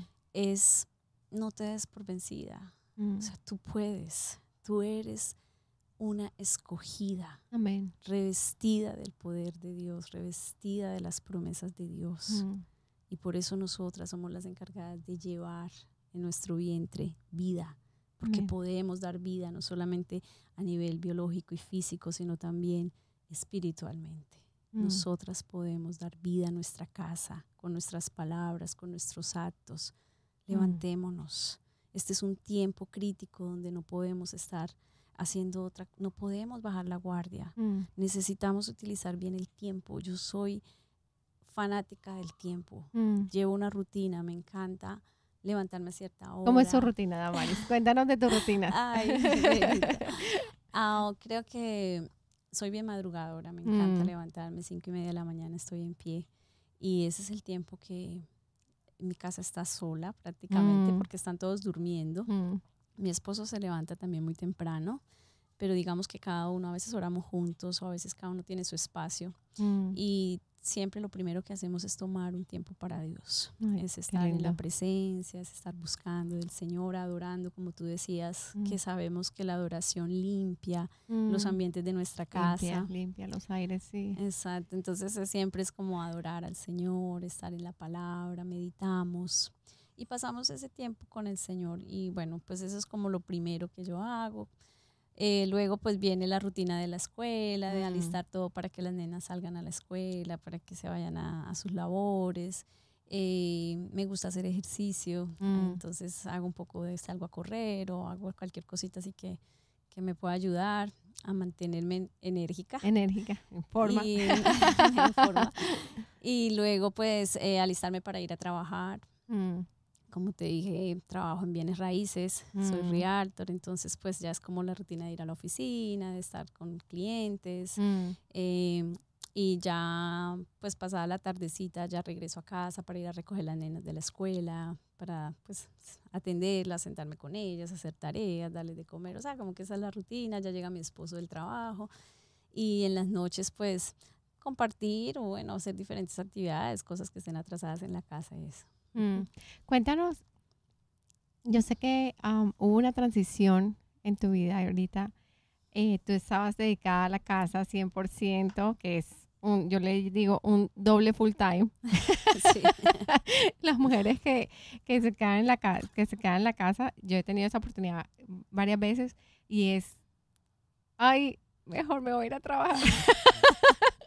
Sí. Porque es súper, súper, am, se me hace un doble full, para mí es un doble full time estar en la casa. Ujú. Pero em, yo sé que eh, tú tuviste una transición de cuando estuviste en la casa por varios años y Ujú. después pasaste a ser casa profesional en, en real estate. ¿Cómo fue esa transición? Cuéntame cómo fue, cómo, porque tú eres, tú eres una, tú eres una, tú eres una mujer muy organizada y con unos hábitos establecidos y con cuatro niñas atendiéndolos. Cada niño tiene su propia demanda, cada niño sí. tiene su propia estación de vida. ¿Cómo manejaste, cómo pudiste maniobrar todo ese, ese Claro. Eh, bueno, sí, llevaba mucho tiempo. Como te dije, eh, lo que comenzó como un sacrificio, que fue quedarme en casa con mis hijas, mm, eh, luego se transformó en una bendición. mm, Yo en mí lo podía ver como que me estoy sacrificando, estoy dejando de ser yo misma, no Mm. me estoy, eh, no estoy realizando mis planes, digamos, laborales, mm, profesionales. sí. Yo había estudiado en Colombia, aquí no seguí una carrera. Mm, Eh, entonces eso me frustraba bastante y yo decía, Mm. ¿cuándo será el día que voy a salir a trabajar? mm, Pero luego cuando pues llega el Señor a nuestras vidas, eh, empiezo a verlo desde otro punto de vista y empiezo a Mm. ver una bendición poder estar con Mm. mis hijas, una bendición poder cada mañana orar por ellas, estar con Mm. ellas, enseñarles, atenderlas. A mí me Mm. encanta la alimentación sana, por ejemplo. Esa parte el me poder- encanta, que tú eres súper organizada con la comida. Yo, tú eres una inspiración para mí, con Ay, la, la gracias, parte de la comida que, mejor dicho, la palabra lo dice, nuestro cuerpo es el templo del Espíritu Santo y debemos cuidarlo como tal. Es tenemos un cuerpo, solamente el Señor nos lo dio y hay que cuidarlo. ¿Cómo cuidas tú de, de- de- cómo esa parte? Compártanos un poquito de eso, que ese, ese tema a mí me encanta. Ah, bueno, pero Además, déjame y termino con la con la idea. bendición. Dale. Eh, y sí, eh, empecé a verlo con esa bendición de poder estar con mi familia en casa, de poder cimentar ciertas áreas. Y luego pues llega un punto, y los tiempos de Dios son perfectos, Mm, en que, bueno, mi esposo siempre fue solito en casa el proveedor. El proveedor, sí. Y sí, tuvimos muchos, muchos momentos en que nos desesperábamos porque a veces la situación no estaba tan, tan buena. Mm. Entonces como que yo decía, tengo que hacer algo diferente, tengo que salir, pero estaba como en esa posición de quiero hacer algo que no me quite la, la bendición de poder permanecer con mis hijas. Y a veces creemos que cuando son chiquitos es el tiempo en que debemos estar con ellos, Mm. que porque ya crecen y son independientes y, y en cierta manera sí, ellos crecen, son más independientes, pero igual nos necesitan, necesitan. Mm. Yo soy de las mamás que creen que a nuestros hijos debemos darle cosas que no cuesten dinero, Mm. como nuestro ser, nuestras experiencias, Mm. poderles dar tiempo de calidad. Mm. Entonces, para mí eso es vital en, la- en- en nuestra relación, en nuestra familia. Mm. Y, y yo no quería entrar en un trabajo donde tuviera que pasar mucho tiempo fuera de casa y ya llegar de pronto cansada, atender a las niñas que sé que pues es la situación de muchas mamás. Mm. Pero como ya había pasado 18 años, casi nada. 18 años, un día, No, 17, una hora y 17. un segundo. Ya había pasado 17 años en mi casa cuidando de las nenas, o sea, como que cambiar de un momento a otro, pues era, no era un paso tan fácil para mí, no sé, de pronto para Mm. otra persona sí, pero para mí no era tan fácil, entonces lo discutíamos mucho con mi esposo, él siempre me apoyó en que yo debía estar en casa con las nenas, Mm. no porque él quisiera que, o sea, yo no me realizara aparte, sino porque él veía el valor que se le podía dar a, una impar- La familia. importancia. Entonces, eh, ya pues llegó ese, ese tiempo, lo discutimos con mi esposo y mi esposo dijo, bueno, hagamos esto. Y él fue como que me animó, hagamos esto, puedes de pronto trabajar en tu propio espacio, es un trabajo donde también puedes ayudar a otras personas, Mm. llevar la- el mensaje, bueno, Mm. fueron bastantes pues los elementos que hicieron parte de esa decisión y ya como que dijimos listo y entonces ya empecé a trabajar. De hecho pues no pasó mucho tiempo en esa área eh, porque estoy todavía, ya llevo tres años pero estoy todavía en la transición.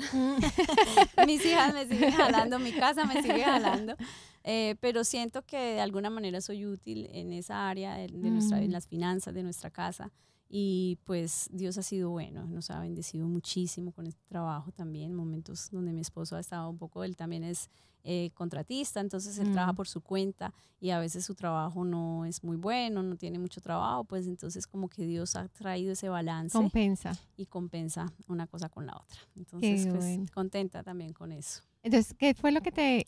¿Por qué real estate? ¿Pero por qué real estate?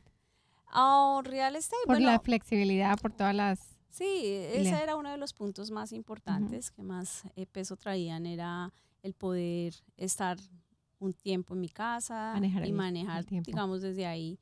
Eh, claro, no es tan fácil como parece, ¿no? O sea, sí, sí demanda mucho tiempo este trabajo, pero es un trabajo muy bonito, es un trabajo donde tú conoces gente maravillosa, de verdad, Mm. que ponen sus sueños de cierta manera en tus manos Uy, sí. uno de sus sueños, ¿no? Sí, quiero sí. tener una casa y, y es como ese compromiso con, con ellos de, de quiero lo mejor, quiero ser lo más transparente, quiero ser lo Mm. más honesta posible para que esta persona pueda tener su sueño y que yo sea parte de eso y me recuerden como la persona que, que, que contribuyó en algo positivo y no de pronto como que, wow, tuve una mala experiencia. Entonces Mm. eso como siempre, de hecho, yo le digo a mi esposo, yo, yo siempre estoy orando por mis clientes, yo siempre le Mm. estoy diciendo, Señor, llévalos a donde tú los quieres llevar. De hecho, Mm. que si en algún momento eh, hemos trabajado y el negocio no se da, yo le digo, tú eres el que sabe, o sea, tú sabes por qué no se va a dar. Y Mm. lo importante no es solamente un beneficio para mí, sino Mm. que cada persona que pone su confianza también tenga ese beneficio. Entonces Sí. yo creo que todo está en manos de Dios, en su Mm. tiempo y, y en la manera en que Él nos va guiando para hacer lo que hacemos, ¿no? O sea, Mm. en cada cosa tenemos que procurar reflejar a ese Dios maravilloso y yo sé que no es fácil y Mm. menos en la parte laboral. Me he encontrado con muchas situaciones que han puesto a prueba mucho mi testimonio y yo digo, wow, Señor, hasta aquí necesito de ti, necesito tu fortaleza, pero, pero ahí vamos. Y, Ay, qué y me gusta lo que hago, la verdad que sí. Qué chévere, Amelie. Lo haces muy bien.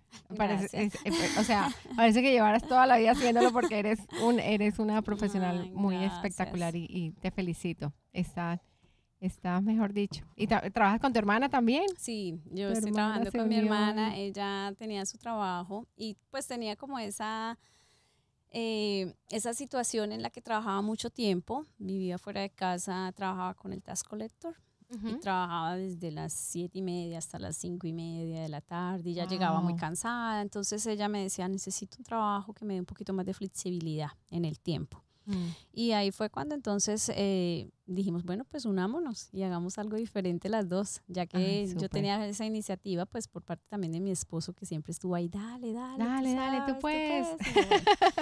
Y, y, nos unimos y pues hacemos un buen equipo, nos ayudamos mucho, entonces mm. tanto en la parte laboral como ya en la parte emotiva, ella pues es mi hermana, nos mm. queremos mucho y también nos ayudamos con los niños, a veces yo tengo que seguir Y son vecinas además. Y somos vecinas, no, mejor dicho. Entonces, sí, Tienen un equipo ella va y recoge los nenes o voy yo, y entonces eh, estamos en ese, en, ese equipo. Qué chévere. Qué chévere. Exacto. Ahora sí, cuéntame mi, mi uno de mis temas favoritos, la comida. Ay, no. ¿Qué te digo? Pues mira, eh, a raíz de lo que le pasó a nuestra nena, Danielita, eh, una de las cosas que Dios puso en mi corazón fue precisamente eso, o sea, aprender a ser responsables en nuestra alimentación, porque quizás para muchos es un mito, mm. pero para mí sí somos lo que comemos. O sea, mm. Dios nos ha dado una diversidad de alimentos sanos y requieren de tiempo, requieren de, de trabajo, pero al mismo tiempo son parte que nos va a ayudar a un mejor desarrollo en nuestro organismo, en nuestro cuerpo. Mm. Y, y, yo creo que era un elemento indispensable en la recuperación, por ejemplo, de nuestra hija después de haber pasado por tanta medicina. Mm. Eh, su cuerpo quedó muy débil mm. y empezar a fortalecer su sistema para que ella no se enfermara tanto y de hecho no se enferma, gracias al Señor, y de verdad que Dios lo sabe, ella es una niña muy sana. Muy sana. No, yo me aterro el cabello de Dani. Después de ver, de verla sin cabello, ahorita tiene un cabello espectacular. Sí, o sea, y, todo eso es la comida. como el, pues por la gracia del Señor, pero es la, la sabiduría que, que tú has tenido en, en la alimentación. Cuéntame, cuéntame, sígueme contando. Sí, fue también un proceso y porque, como te digo, yo me tomo muy a pecho ciertas cosas. Mm. Y esto cuando yo empecé a, darme cuenta de que teníamos muy malos hábitos alimenticios, pues, digamos, comíamos muchos alimentos que no le estaban haciendo bien. Mm. Y, y, dentro de ese temor, porque mm, después de que un hijo tuyo pasa por una situación de cáncer, hay cierta sensibilidad dentro de ti, mm. dentro de la familia, de que pueda pasar de nuevo. Mm. Entonces tú estás como que, wow, si se enfermó, ¿será que le volvió el cáncer? Mm. Si le pasa a la otra nena, ¿será que ella también le va a dar? O sea, son cosas que, que, al principio son, es un proceso de aprender a manejar eso y de que Dios nos, vea, nos vaya dando la tranquilidad y la seguridad y la, y la la fortaleza, para nosotros transicionar en eso, porque sí fue, al principio yo estaba eh, pues con pánico de que en qué mm. momento, más que los doctores pues te dicen, mm. te dan, a mí me dieron una carpeta como así de grande, Vero, diciéndome todos los efectos secundarios que ella iba a pasar después de la quimo, mm. desde perder el oído, desde que le fallara el corazón, desde, o sea, muchísimas, muchísimas cosas. Y me sentí muy tentada a a meterme con eso, a leer, a saber, pero el Señor no me lo permitió. Mm. Y me dijo, sentí en mi corazón guardar esa carpeta y confiar en Dios. Mm. Un día a la vez, Él es el dueño de su vida. Amén. Y pues si Él la levantó de eso, la sostendrá hasta el tiempo que Él determine. Mm. Entonces yo dije, no, no me voy a preocupar por eso, pero sí me voy a preocupar por esa otra área que, que uno puede controlar. Exacto, que es, exactamente, que uno puede controlar. Entonces eh, comenzamos una alimentación más sana, empezamos a educarnos, yo me empecé a educar mucho en cuanto a, a qué alimentos le pueden ayudar a la nena para limpiar su organismo después de tanta medicina, si mm. te digo, o sea, ella pasaba una semana, 24 horas seguidas con quimioterapia, o sea, era, entrábamos un lunes y salíamos al siguiente martes todos los días 24 horas continuas de quimioterapia. O sea, imagínate la cantidad de medicina. De químicos. de químicos que entraron en su cuerpo. Entonces yo decía, Dios mío, esto le va a acabar a ella todos sus, órganos, yo tengo que hacer algo. Mm. Y pues yo creo que Dios me guió a eso. Empecé a, a limpiar su cuerpo a través de pues muchos jugos con vegetales, eh, empecé a hacer lo del wheatgrass, que yo me acuerdo que tal vez mm. te lo comenté, que, eh, que sí, la espirulina, y empecé a conocer alimentos que nos pueden ayudar mucho a limpiar. a limpiar y a fortalecer el sistema. Y pues si lo hacía para ella, pues tenía que ser para todos en la casa. Para todos. Entonces ahí fue otro problemita porque no querían eh, tener esos cambios. Así fue, de pronto fue un poco así como brusco y drástico hacerlo. Pero bueno, ya, ya pasamos ese, Ya todas están juiciosas. No, y la piel de Dani. Yo siempre veo a Dani y digo, ay, esa piel, Dani, yo quiero. Entonces sé que es todo, todo el, todo el, lo que has, tú has sembrado ahí y la comida y todo eso. Súper lindo, súper lindo, me encanta. Me encanta todo ese tema. Damaris, cuéntanos de... Yo sé que tú pasaste por algo de la parte física también. Cuéntanos más acerca de, eso, una, una fibrosis, ah, algo que tú pasaste y, cómo, cómo fue esa experiencia. Bueno, sí, eso, eso fue hace mm, seis años, más o menos. Eh, yo ya venía teniendo problemas con cuando me hacía mis chequeos regulares. Eh, empezaron a salir alterados, o sea, como que no era lo normal. Mm. Y en tu, en tu chequeo anual. En mi chequeo anual. Eh, y ya llegó un, un, examen. Yo recuerdo que, bueno, no sé, yo, yo creo firmemente en que el Señor, como dice su palabra, nos dará sueños, nos dará visiones. Y había, me había hecho mis chequeos y antes de que recibiera los resultados, tuve como un sueño donde el Señor me mostraba que, que, alguien quería hacerme como daño. Mm. Y tenía que ver con mi parte física mm. y con mi parte íntima. Entonces eh, empecé a orar sobre eso. Y bueno, no voy a, profundizar mm. mucho en eso. Pero al otro día eh, me llama la doctora y me dice, mira, tus exámenes salieron irregulares, necesitas visitar un especialista, para que te diga exactamente qué hacer. Eso fue paralelo.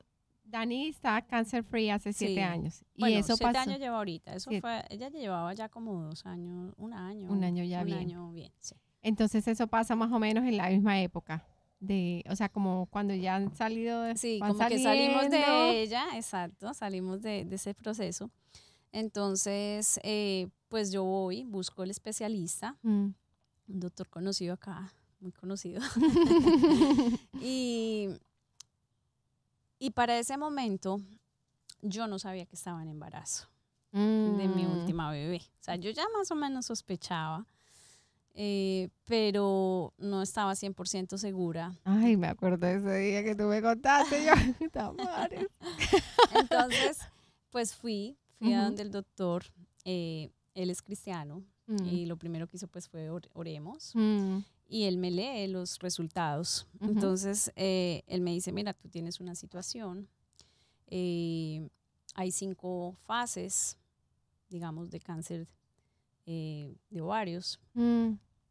Acá pues no tienes nada, estás bien, acá ya empieza el peligro, aquí ya no, ya estás muy mal y aquí ya no hay nada que hacer. Y tú estás en la mitad.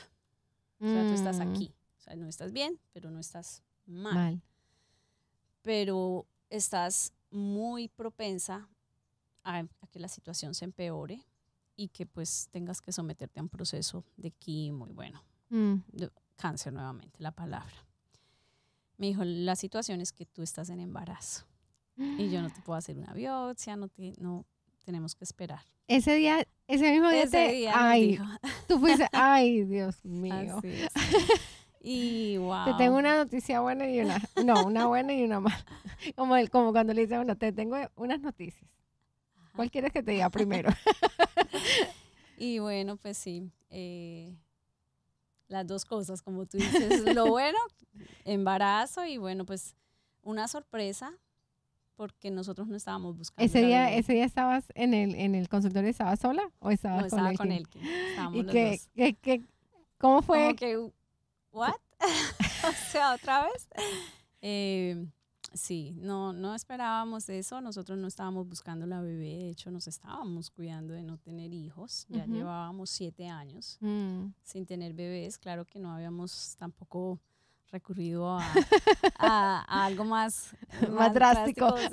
entonces, eh, pero sí, em, nos dice que estoy en embarazo. Y bueno, pues dentro de todo, un hijo es una bendición, es una alegría y nos trajo pues muchísimas nosotros felices. ¿Qué dijeron las niñas cuando les dieron la noticia? Ellas no lo creían, estaban súper felices. Ya pues tú sabes, en ese momento Danielita estaba más grande, Camila. Mm. Entonces yo ya sentía como que, wow, ellas van a darle una acogida diferente a nuestra bebé. También eh, el hecho de que habíamos pasado por ese proceso mm. tan difícil y que el Señor pues ponga nuevamente vida en nuestra casa. Eh, ya podíamos como visualizar a nuestra hijita corriendo. Bueno, en, ese momento no sabíamos que era una niña, y pensábamos, bueno, de pronto este ya es el varoncito que, para que mi esposo esté contento. Entonces, pero no, era otra nena. Y, y yo recuerdo pues que le comenté eso a una amiga mía, le dije, mira, me pasó esto, y me dijo, mira, te voy a mandar un documental que yo vi de cuando una mujer tiene esta situación, como el bebé cuando nace, como que limpia mm. y se lleva todo eso. Y mm. ella me mandó realmente el, el, reporte y yo lo leí y wow, pues tal cual, porque apenas nació la bebé, hasta ahí llegó mi problema. Wow. Entonces es otro milagro más de parte del Señor. Wow, limpió todo. Él, ella, él mandó la bendición. Sí. Dijo, aquí está. Todo tiene un propósito en las manos de Dios. Wow, qué lindo. Él es soberano, Él es el dueño de todo, Él es el que nos sorprende. Y aunque a veces no entendemos ciertas situaciones y por qué pasamos por ahí, mm. Dios siempre está ahí, siempre nos va a revelar más adelante quizás por qué pasaron estas cosas. Mm. Y si no nos la revela, pues bueno, seguimos confiando. Seguimos confiando, sí. Es increíble, es increíble, pues para uno es increíble, pero para Dios, como Él conoce todas las cosas, el principio y el fin. Entonces él, él comienza a, es bonito como uno comienza a pegarlos, tranquila. Él comienza en un momento, ya, aquí está, y le revela a uno por eso pasó eso, por eso pasó lo otro. Es tan hermoso El, el, caminar con el Señor y, y, conocerlo. Así es. Damaris, tú, hay personas aquí que no se escuchan y no conocen del Señor. Tú, y estoy segura que dirán, ¿cómo conozco a ese Dios hermoso? ¿Cómo conozco? Eh, yo quiero experimentar eso. Yo quiero experimentar esa paz. Tú puedes contarle a esa persona que nos escucha, una o la persona que nos está escuchando en ese momento, cómo llegar a los pies de Cristo. De qué manera llegar. Y quieres hacer la oración, si con lo que el Señor te ponga en ese momento, yo estoy aquí. bueno, eh, yo creo que el Señor ha puesto en nosotros una dosis de fe. Eh, y a veces esa fe está dormida y no sabemos ni siquiera cómo podemos activar esa fe mm. para creer que realmente Él es Dios, Él es el yo soy, Él es el, el creador, Él es el que ha dado la vida por nosotros, Él es el que nos ha rescatado y nos ha dado una nueva esperanza. Y obviamente no es fácil llegar a una persona que no conoce del Señor y decirle, mm. mira, tú tienes que hacer, porque Mm. porque no, no, es de esa manera. Mm. Yo lo único que puedo decir es que conocí el amor verdadero, el, el, el, conocí el ser más maravilloso del universo. Hace 12 años Él llegó a nuestras vidas y como lo comenté y lo compartí, Él trajo orden a nuestras vidas, a nuestro hogar, a nuestra mm. familia. Eh, somos imperfectos. Mm. Vivimos día a día en una lucha, en nuestro carácter, en nuestras emociones. Pero lo que sí podemos decir es que conocer ese antes sin el Señor mm. y estar ahora de la mano de Él es sencillamente lo más maravilloso que nos ha podido suceder. Mm. No nos hallamos ya sin Él, no queremos vivir sin Él. Queremos permanecer como se dice, pegados a la vid, porque lejos de Él nada podemos hacer. Yo te invito, si tú no conoces del Señor, a que te des la oportunidad simplemente de experimentar ese amor, Dios sabrá cómo hacerlo. Mm. El Espíritu Santo guiará la manera, orquestará el escenario perfecto para que tú le conozcas. Pero lo único que yo te podría decir es, abre tu corazón y, y simplemente dile, Señor, aquí estoy, deseoso de ti, queriéndote conocer, queriendo experimentar esa vida maravillosa que solo tú puedes dar. Abro mi corazón, abro mi vida a ti, Señor. No quiero razonamientos, no quiero preguntas, no quiero entrar en dudas, Señor, que puedan apartarme de la bendición de conocerte. Solamente quiero decirte que aquí estoy. Abre tus brazos, pon tus manos para que puedas recibir.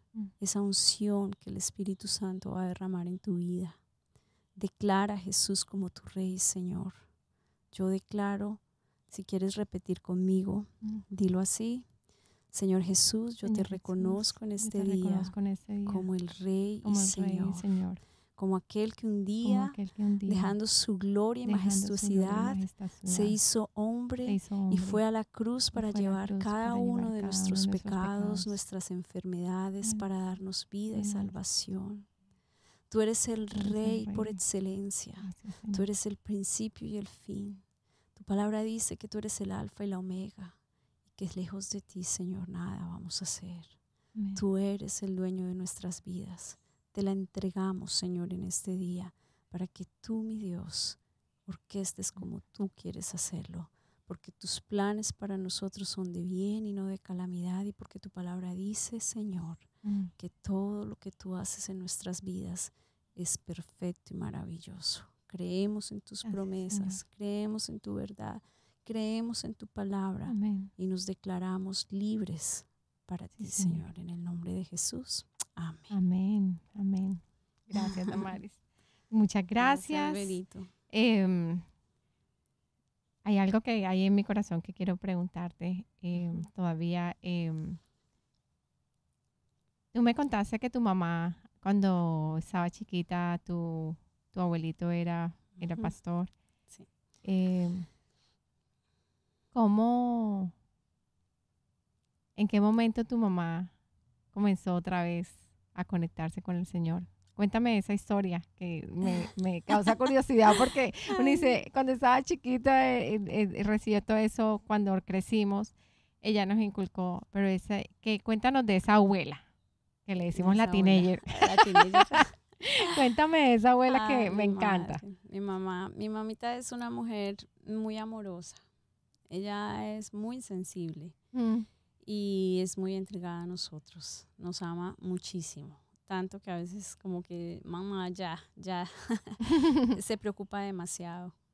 Eh, pero sí, ella tuvo también, tiene un testimonio poderoso, un Mm. testimonio fuerte desde que salió de su casa siendo muy niña. mm, Se casó con mi papá, un hombre mayor, 15 años mayor que ella. mm, Eh, no conocedor de la palabra. Mi mamá venía de un hogar eh, muy Creyente. muy creyente. Es una- Sí. un hogar donde no se les permitía, bueno, tú sabes, ellos, como por darte un ejemplo, eran costeños y, mm, y en Barranquilla se usaba mucho lo de los carnavales Mm. y todo. Mira, en ese tiempo era toque de queda.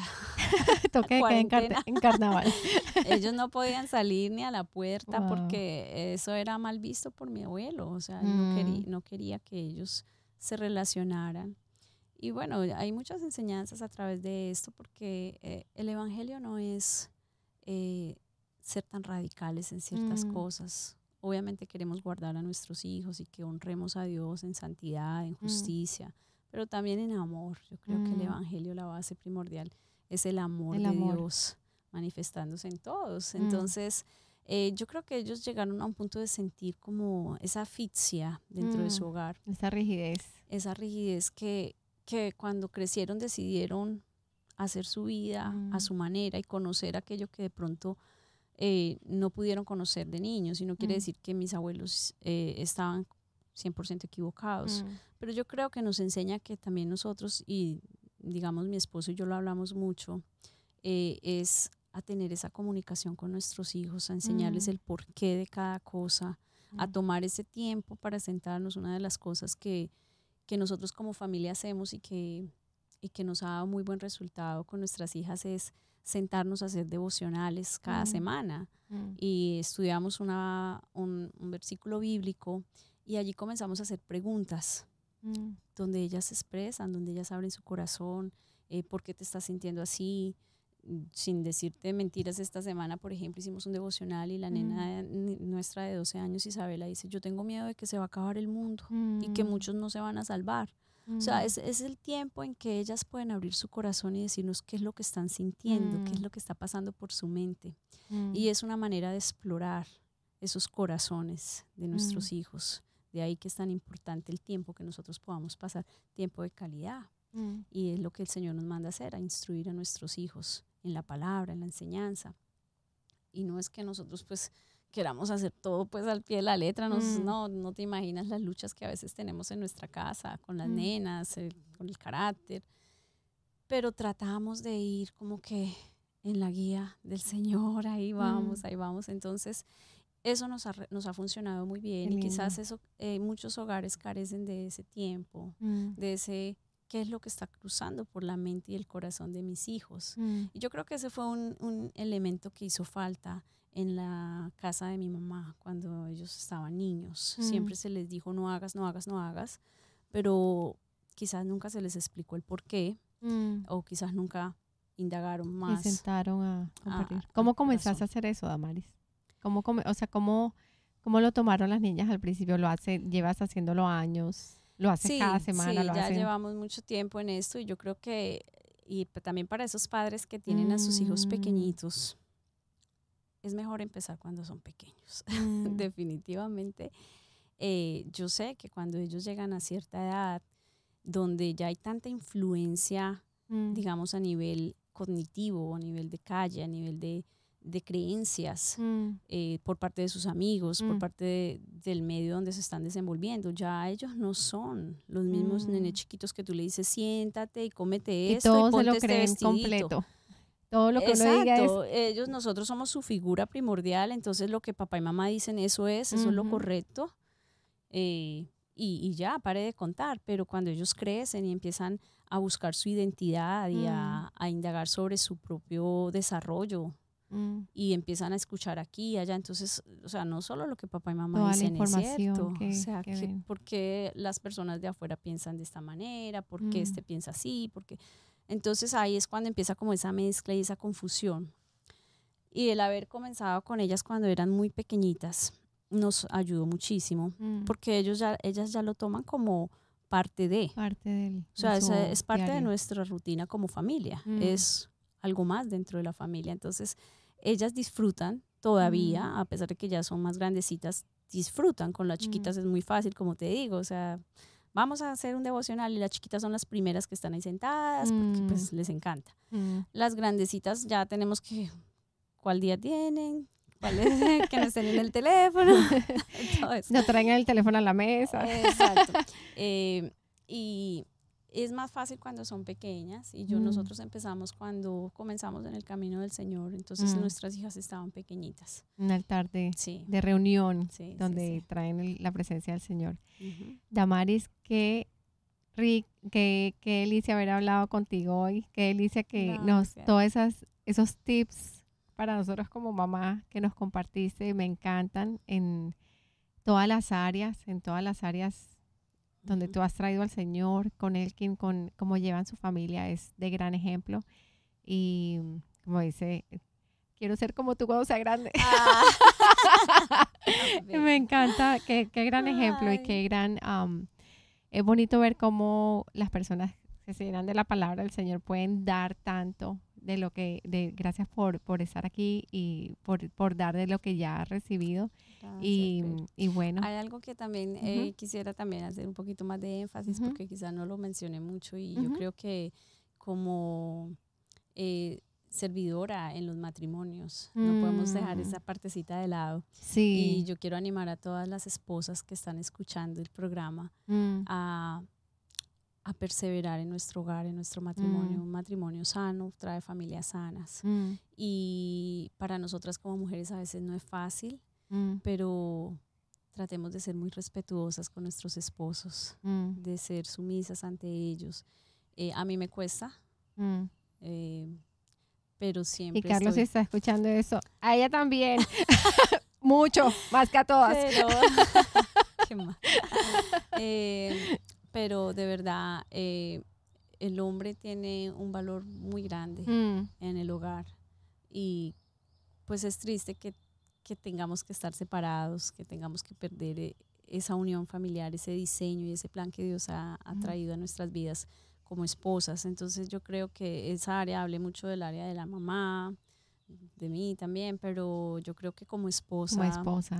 es, es primordial que nosotras perseveremos en orar por estos hombres, por nuestros esposos. Como, como una, como una, ahorita que estás hablando del respeto, como ay, yo he escuchado esto, hay, hay mujeres que dicen es que ya no le tengo respeto. O sea, como, como, mm, o sea, ha hecho esto, esto, esto, no lo, no lo respeto y ya no confío en él. Él me puede decir que va a cambiar, pero, pero él no va a cambiar de verdad. sí. porque ya, ya se pierde esa, esa esperanza de decir, mi matrimonio tiene esperanza, esa esperanza de decir, mi esposo va a cambiar. ¿Cómo, cómo, porque yo- yo lo digo porque yo lo experimento cuando, cuando nosotros llegamos a la fe del Señor también Ujú. hubo ese, el Señor restauró nuestro matrimonio. Y, al, y, y era ese, esa cosa, ¿cómo lo respeto? O sea, Claro. eh, cu- cuentan, eh, eh, eh, profundimos más en esa parte porque uno dice, ¿cómo me someto? O sea, someterse, yo someterme, no, pero si él no está haciendo lo que tiene que hacer como, Claro. como hombre y todo eso, entonces, ¿cómo, cómo, cómo hacer? Ay, pero me pones en una pregunta, Dios mío.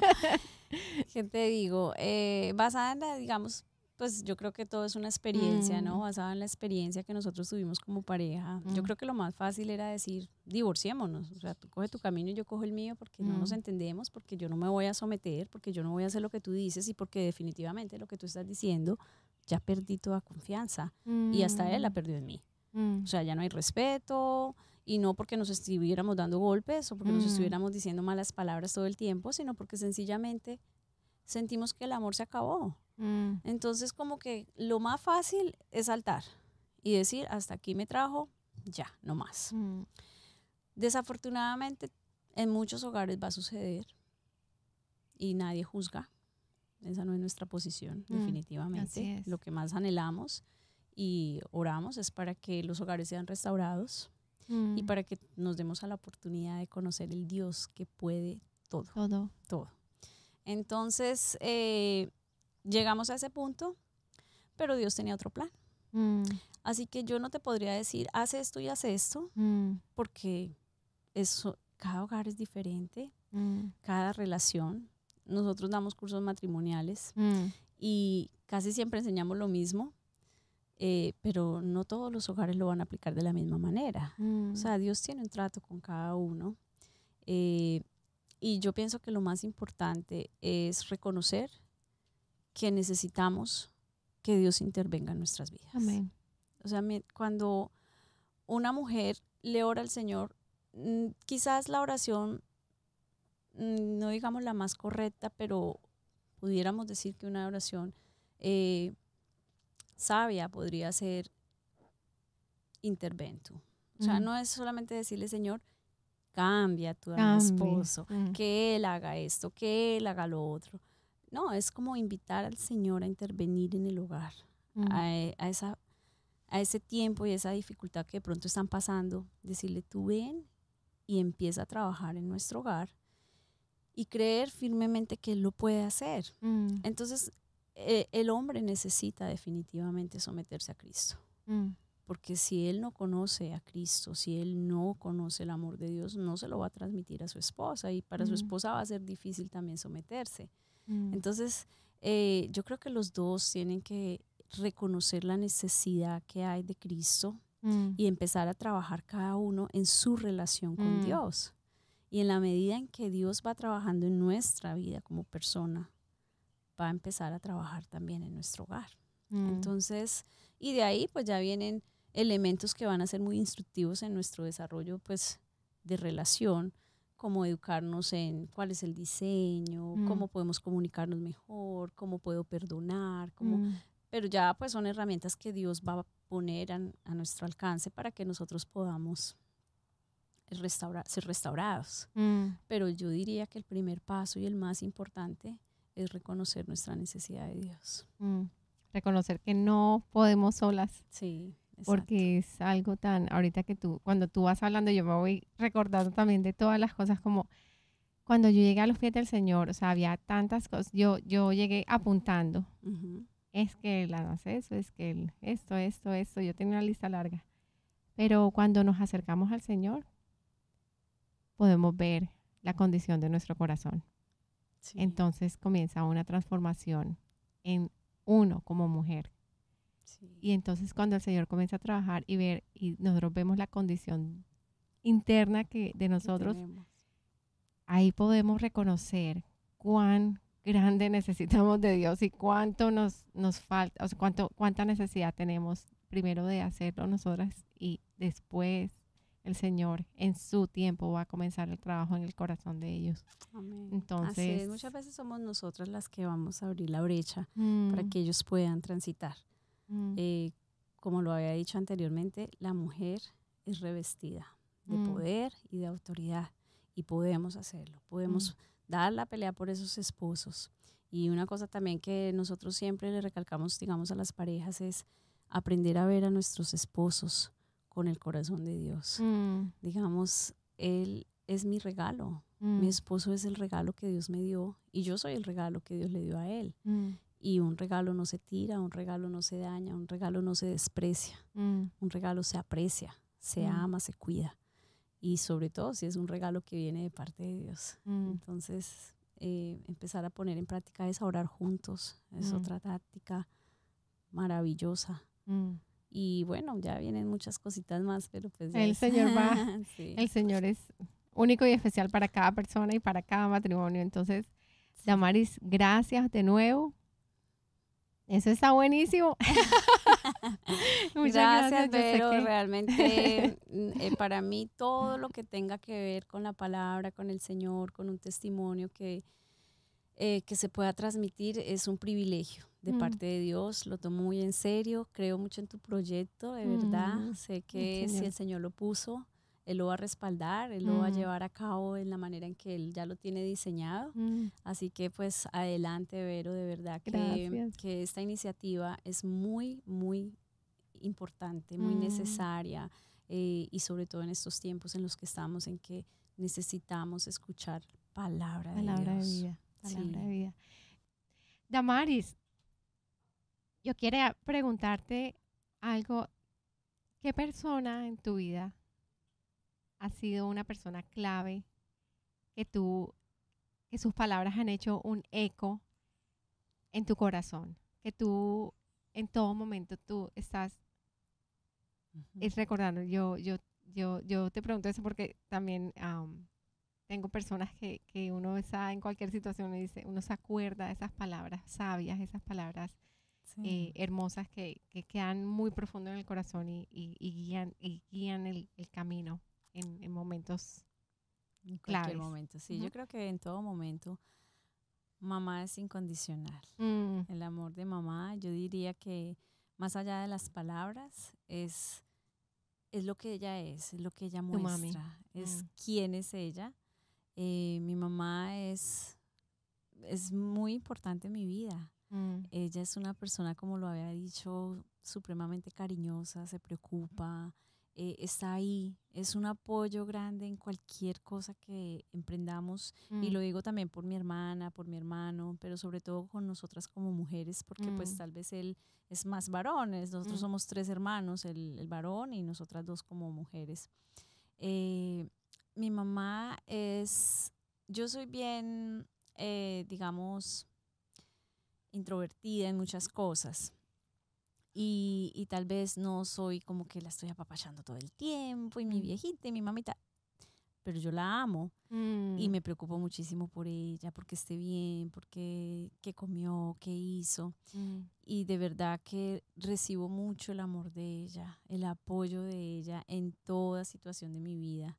Entonces, eh, para mí, mi viejita, o sea, ella es, es mi mamá, es, eh, es- y siempre con mi esposo somos bien intencionales en que las niñas la vean como la Mm. abuelita, como la Mm. autoridad, eh, que lo que ella diga se respete, Mm. que ella sea parte de, o sea, ella no es como que la abuelita que está por allá aparte, ¿no? Ella, ella es familia, parte. ella es parte de nosotros. Y yo creo y le doy gracias a Dios también porque mi esposo honra mucho a mi mamá. Mm. Ella pasa mucho tiempo con nosotros, ella Mm. vive en Colombia y vive acá, Mm. pero realmente eh, su residencia es allá en Colombia, ella tiene su apartamento allá, o sea, sus cosas están allá, pero viaja mucho y permanece un mes, dos meses acá, Mm. tres meses, entonces pasa un tiempo en mi casa, pasa un tiempo con mi hermana, de hecho con mi hermano también pasa un tiempo. Y uno de los lugares donde más convives conmigo, porque Mm. pues ella siente que, que me ayuda mucho, me apoya Mm. mucho pues con las nenas, que si ahora el trabajo, que cuando la niña estuvo malita. Entonces eh, ella siempre ha sido ese apoyo, que Mm. yo, yo cuento con ella para todo. Entonces, eh, mi esposo la honra mucho, a eso era lo que iba. Él, Mm. él siempre está pendiente, señora Elizabeth, suegrita, venga, y se, Mm. y se llevan muy bien. Yo sé, le dice la teenager. No, la teenager le dice el pastor. Al pastor. ah, bueno, salió el pastor. Ay, el pastor, de verdad que también eh, quizás no tuve oportunidad de nombrar y mencionar Mm. eh, el apoyo también que él nos ha dado, el amor con que eh, ellos nos han tratado, s- el Mm. Meilín, su Mm. familia, ahora sus hijos, todos lindos, ya grandes, eh, amiguitos de mis hijas. Mm. Eh, de verdad que amamos mucho nuestra familia pastoral y los Mm. honramos mucho porque Mm. son transparentes, son Mm. genuinos, son ellos. Son ellos. eh, pasando por lo que pasa en cualquier situación, siguen Mm. siendo ellos. Entonces yo creo que mm, más allá de, de esos mensajes tan instructivos y tan llenos de, de Dios, es lo que Mm. ellos son. Y los honramos mucho, la verdad. Mm. Y gracias al pastor Daniel Arbolaez. Mm. Damaris, ¿quieres, quisieras darle unas palabras a tu mami en ese momento? Que está Sí. escuchando, estoy segura que lo, que- como te decía, estoy segura que lo va a escuchar, va a estar escuchando ese, ese, ese mensaje. Sí. ¿Qué palabras para tu mami? Eh, mamita, gracias por todo lo que siempre ha hecho por nosotros, por ese amor tan grande que nos demuestra, por esa preocupación. Eh, gracias por estar ahí siempre. Eh, la amamos mucho, la honramos y siempre le pedimos al Señor que nos permita disfrutarla muchos años más. Y ahorita pues con este tema del, del coronavirus y esto, pues cuidándola mucho, que se tome sus Mm. juguitos, que se tome sus jarabes, y, pero confiando, confiando en Dios porque ella es una mujer fuerte. Mm. Ella también ha tenido un testimonio muy grande, muy fuerte de lucha. Mm, Y, y aunque ella a veces no cuenta mucho de eso, mm, eh, de ahí aprendimos muchas cosas, de, de esa lucha, de esa perseverancia de mi mamá. Cuéntame, Entonces, cuéntame de tu papi. mi papito, bueno, pues eh, mi papá siempre tuvo un carácter muy fuerte. Eh, digamos que eh, le decían el mal geniado. Él se, llama Pe- se llamaba Pedro, porque él ya Mm. murió, y le decían Don Pedro. o Don Pedro, Don uy, Pedro. él fácilmente se ponía de mal humor, aunque... fosforito. Fosforito, fosforito. Se le pasaba rápido, pero, pero pues sí, desafortunadamente él no conocía el Señor Mm, por muchos años para la gloria y la gracia y gracias a Dios a lo último, en los últimos años de vida que él tuvo sí conoció de Dios. mm, Entonces esa es pues nuestra tranquilidad esperanza. de sí. que él está con el Señor.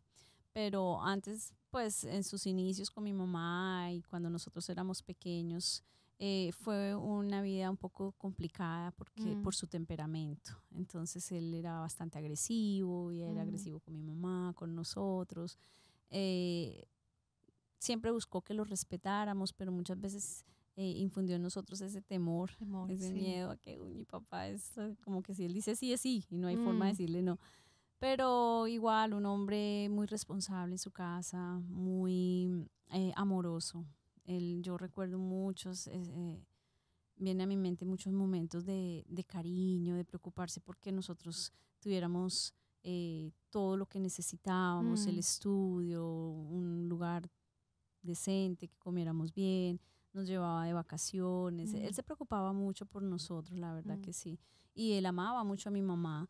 Pero como te digo, eh, habían ciertas cosas que pues dañaban un poco lo que, lo que quizás pudo haber sido mejor. Mm. Entonces, eh, lo recuerdo con mucho cariño, con mucho amor, mm. muchos consejos también que él, mm. Que él nos dio cuando ya estábamos. ¿Te recuerdas algún consejo, un consejo que tu papá te haya dado? Eh, él le gustaba mucho que yo me sentara en las piernas de él y me consentía el cabello. Yo tenía el cabello como el de Daniel, así largo hasta acá. Entonces él me empezaba a consentir el cabello y me decía, mamita, yo quiero que usted termine sus estudios, que termine mm. su carrera. Y pues él ya sabía que Elkin iba a ser, pues como... Él, ya conocía a Elkin y todo. Él conocía a Elkin y eh, esos son, son, pues como visiones que vienen él ya conocía a Elkin y sabía que yo lo amaba mucho y que quizás yo me iba a casar con él. Entonces, eh, él me decía, yo sé que Elkin eh, va a ser de pronto su esposo, pero yo quiero que... Tenga cuidado con ese muchacho, porque mejor dicho. él le cogió mucho cariño a Elkin, la verdad que sí, él lo quería mucho, eh, compartían. Y Elkin lo vio a él como el papá que no tuvo, porque mm. Elkin, pues, su papá no él no creció con su papá. Mm. Entonces, eh, él respetaba mucho a mi papá mm. y mi papá le daba consejos y le hablaba y él como que lo escuchaba y pues él nos veía tan jovencitos, y, pero aún así él como que siempre estuvo ahí. Entonces, eh, sí, era ese tipo de consejos, eh, que no deje las cosas tiradas, que que tenga mucho cuidado, de, de, pronto de cuidarme antes de, pues, para llegar al matrimonio, pues, mm. cosas así que, que pronto a veces uno, pues, no 100% las escucha, pero, pero él siempre se preocupaba por, por hablarnos, mm. sí. Ay, qué lindo, qué, qué legado tan bonito, ¿cierto? Cuando uno se, esas son lo que hablábamos de uno de papá y de mamá, que es esa palabra que siempre lo acompaña a uno, esa palabra que siempre uno se recuerda con cariño. Y bueno, eh, ahora sí, estamos listas. Eh, te invitamos, te damos el, la finalización de esa conversación, esa historia de Damaris que em, nos contó hoy. Eh, gracias por todas las por todo la que, lo que nos has contado. Ha sido de gran edificación para nosotros y les recuerdo a la audiencia que nos pueden, pueden comentar, pueden hacer, suscribirse para que escuchen todas las historias que tenemos para, para ustedes y todas las para que estén enterados de todas nuestras de todas nuestras notificaciones. Entonces, bueno, damos la despedida ahora y Dios te bendiga, Damari, gracias, gracias de nuevo por estar aquí. Bendiciones, bendiciones y saludos para todos. Y saludos a tu mami. Ay, gracias. que me inspira tanto. La otra vez iba caminando para Costco, iba iba manejando para Costco y la veo ella estaba haciendo ejercicio, iba caminando con su... Me llamó la atención porque iba con como una, una, barra, una barra y, iba moviéndose así y yo... Ay, yo también quiero. Y es, es una gran ella es inspiración. Un ejemplo, la verdad. Ella todos los días sale a caminar, hace sus ejercicios. Eh, es bien también eh, mm. intencional en eso que se, ha propuesto. Sí, no, y se, se ve súper saludable, súper fuerte, me encanta eso. Gracias, gracias por inspirarnos. Eh, bueno, entonces damos otra vez a la audiencia, le decimos que se suscriba para que estén al tanto de todas las historias tan espectaculares que vamos a seguir escuchando acá. Y bueno, nos vemos la... acuérdense, acuérdense también de compartirlo y para que muchas, muchas personas sean bendecidas con eso. Y también sus comentarios, muy importante. Queremos saber qué, qué piensan, qué preguntas tienen y todas las para, para ayudarnos entre todos. Dios les bendiga. Hasta luego.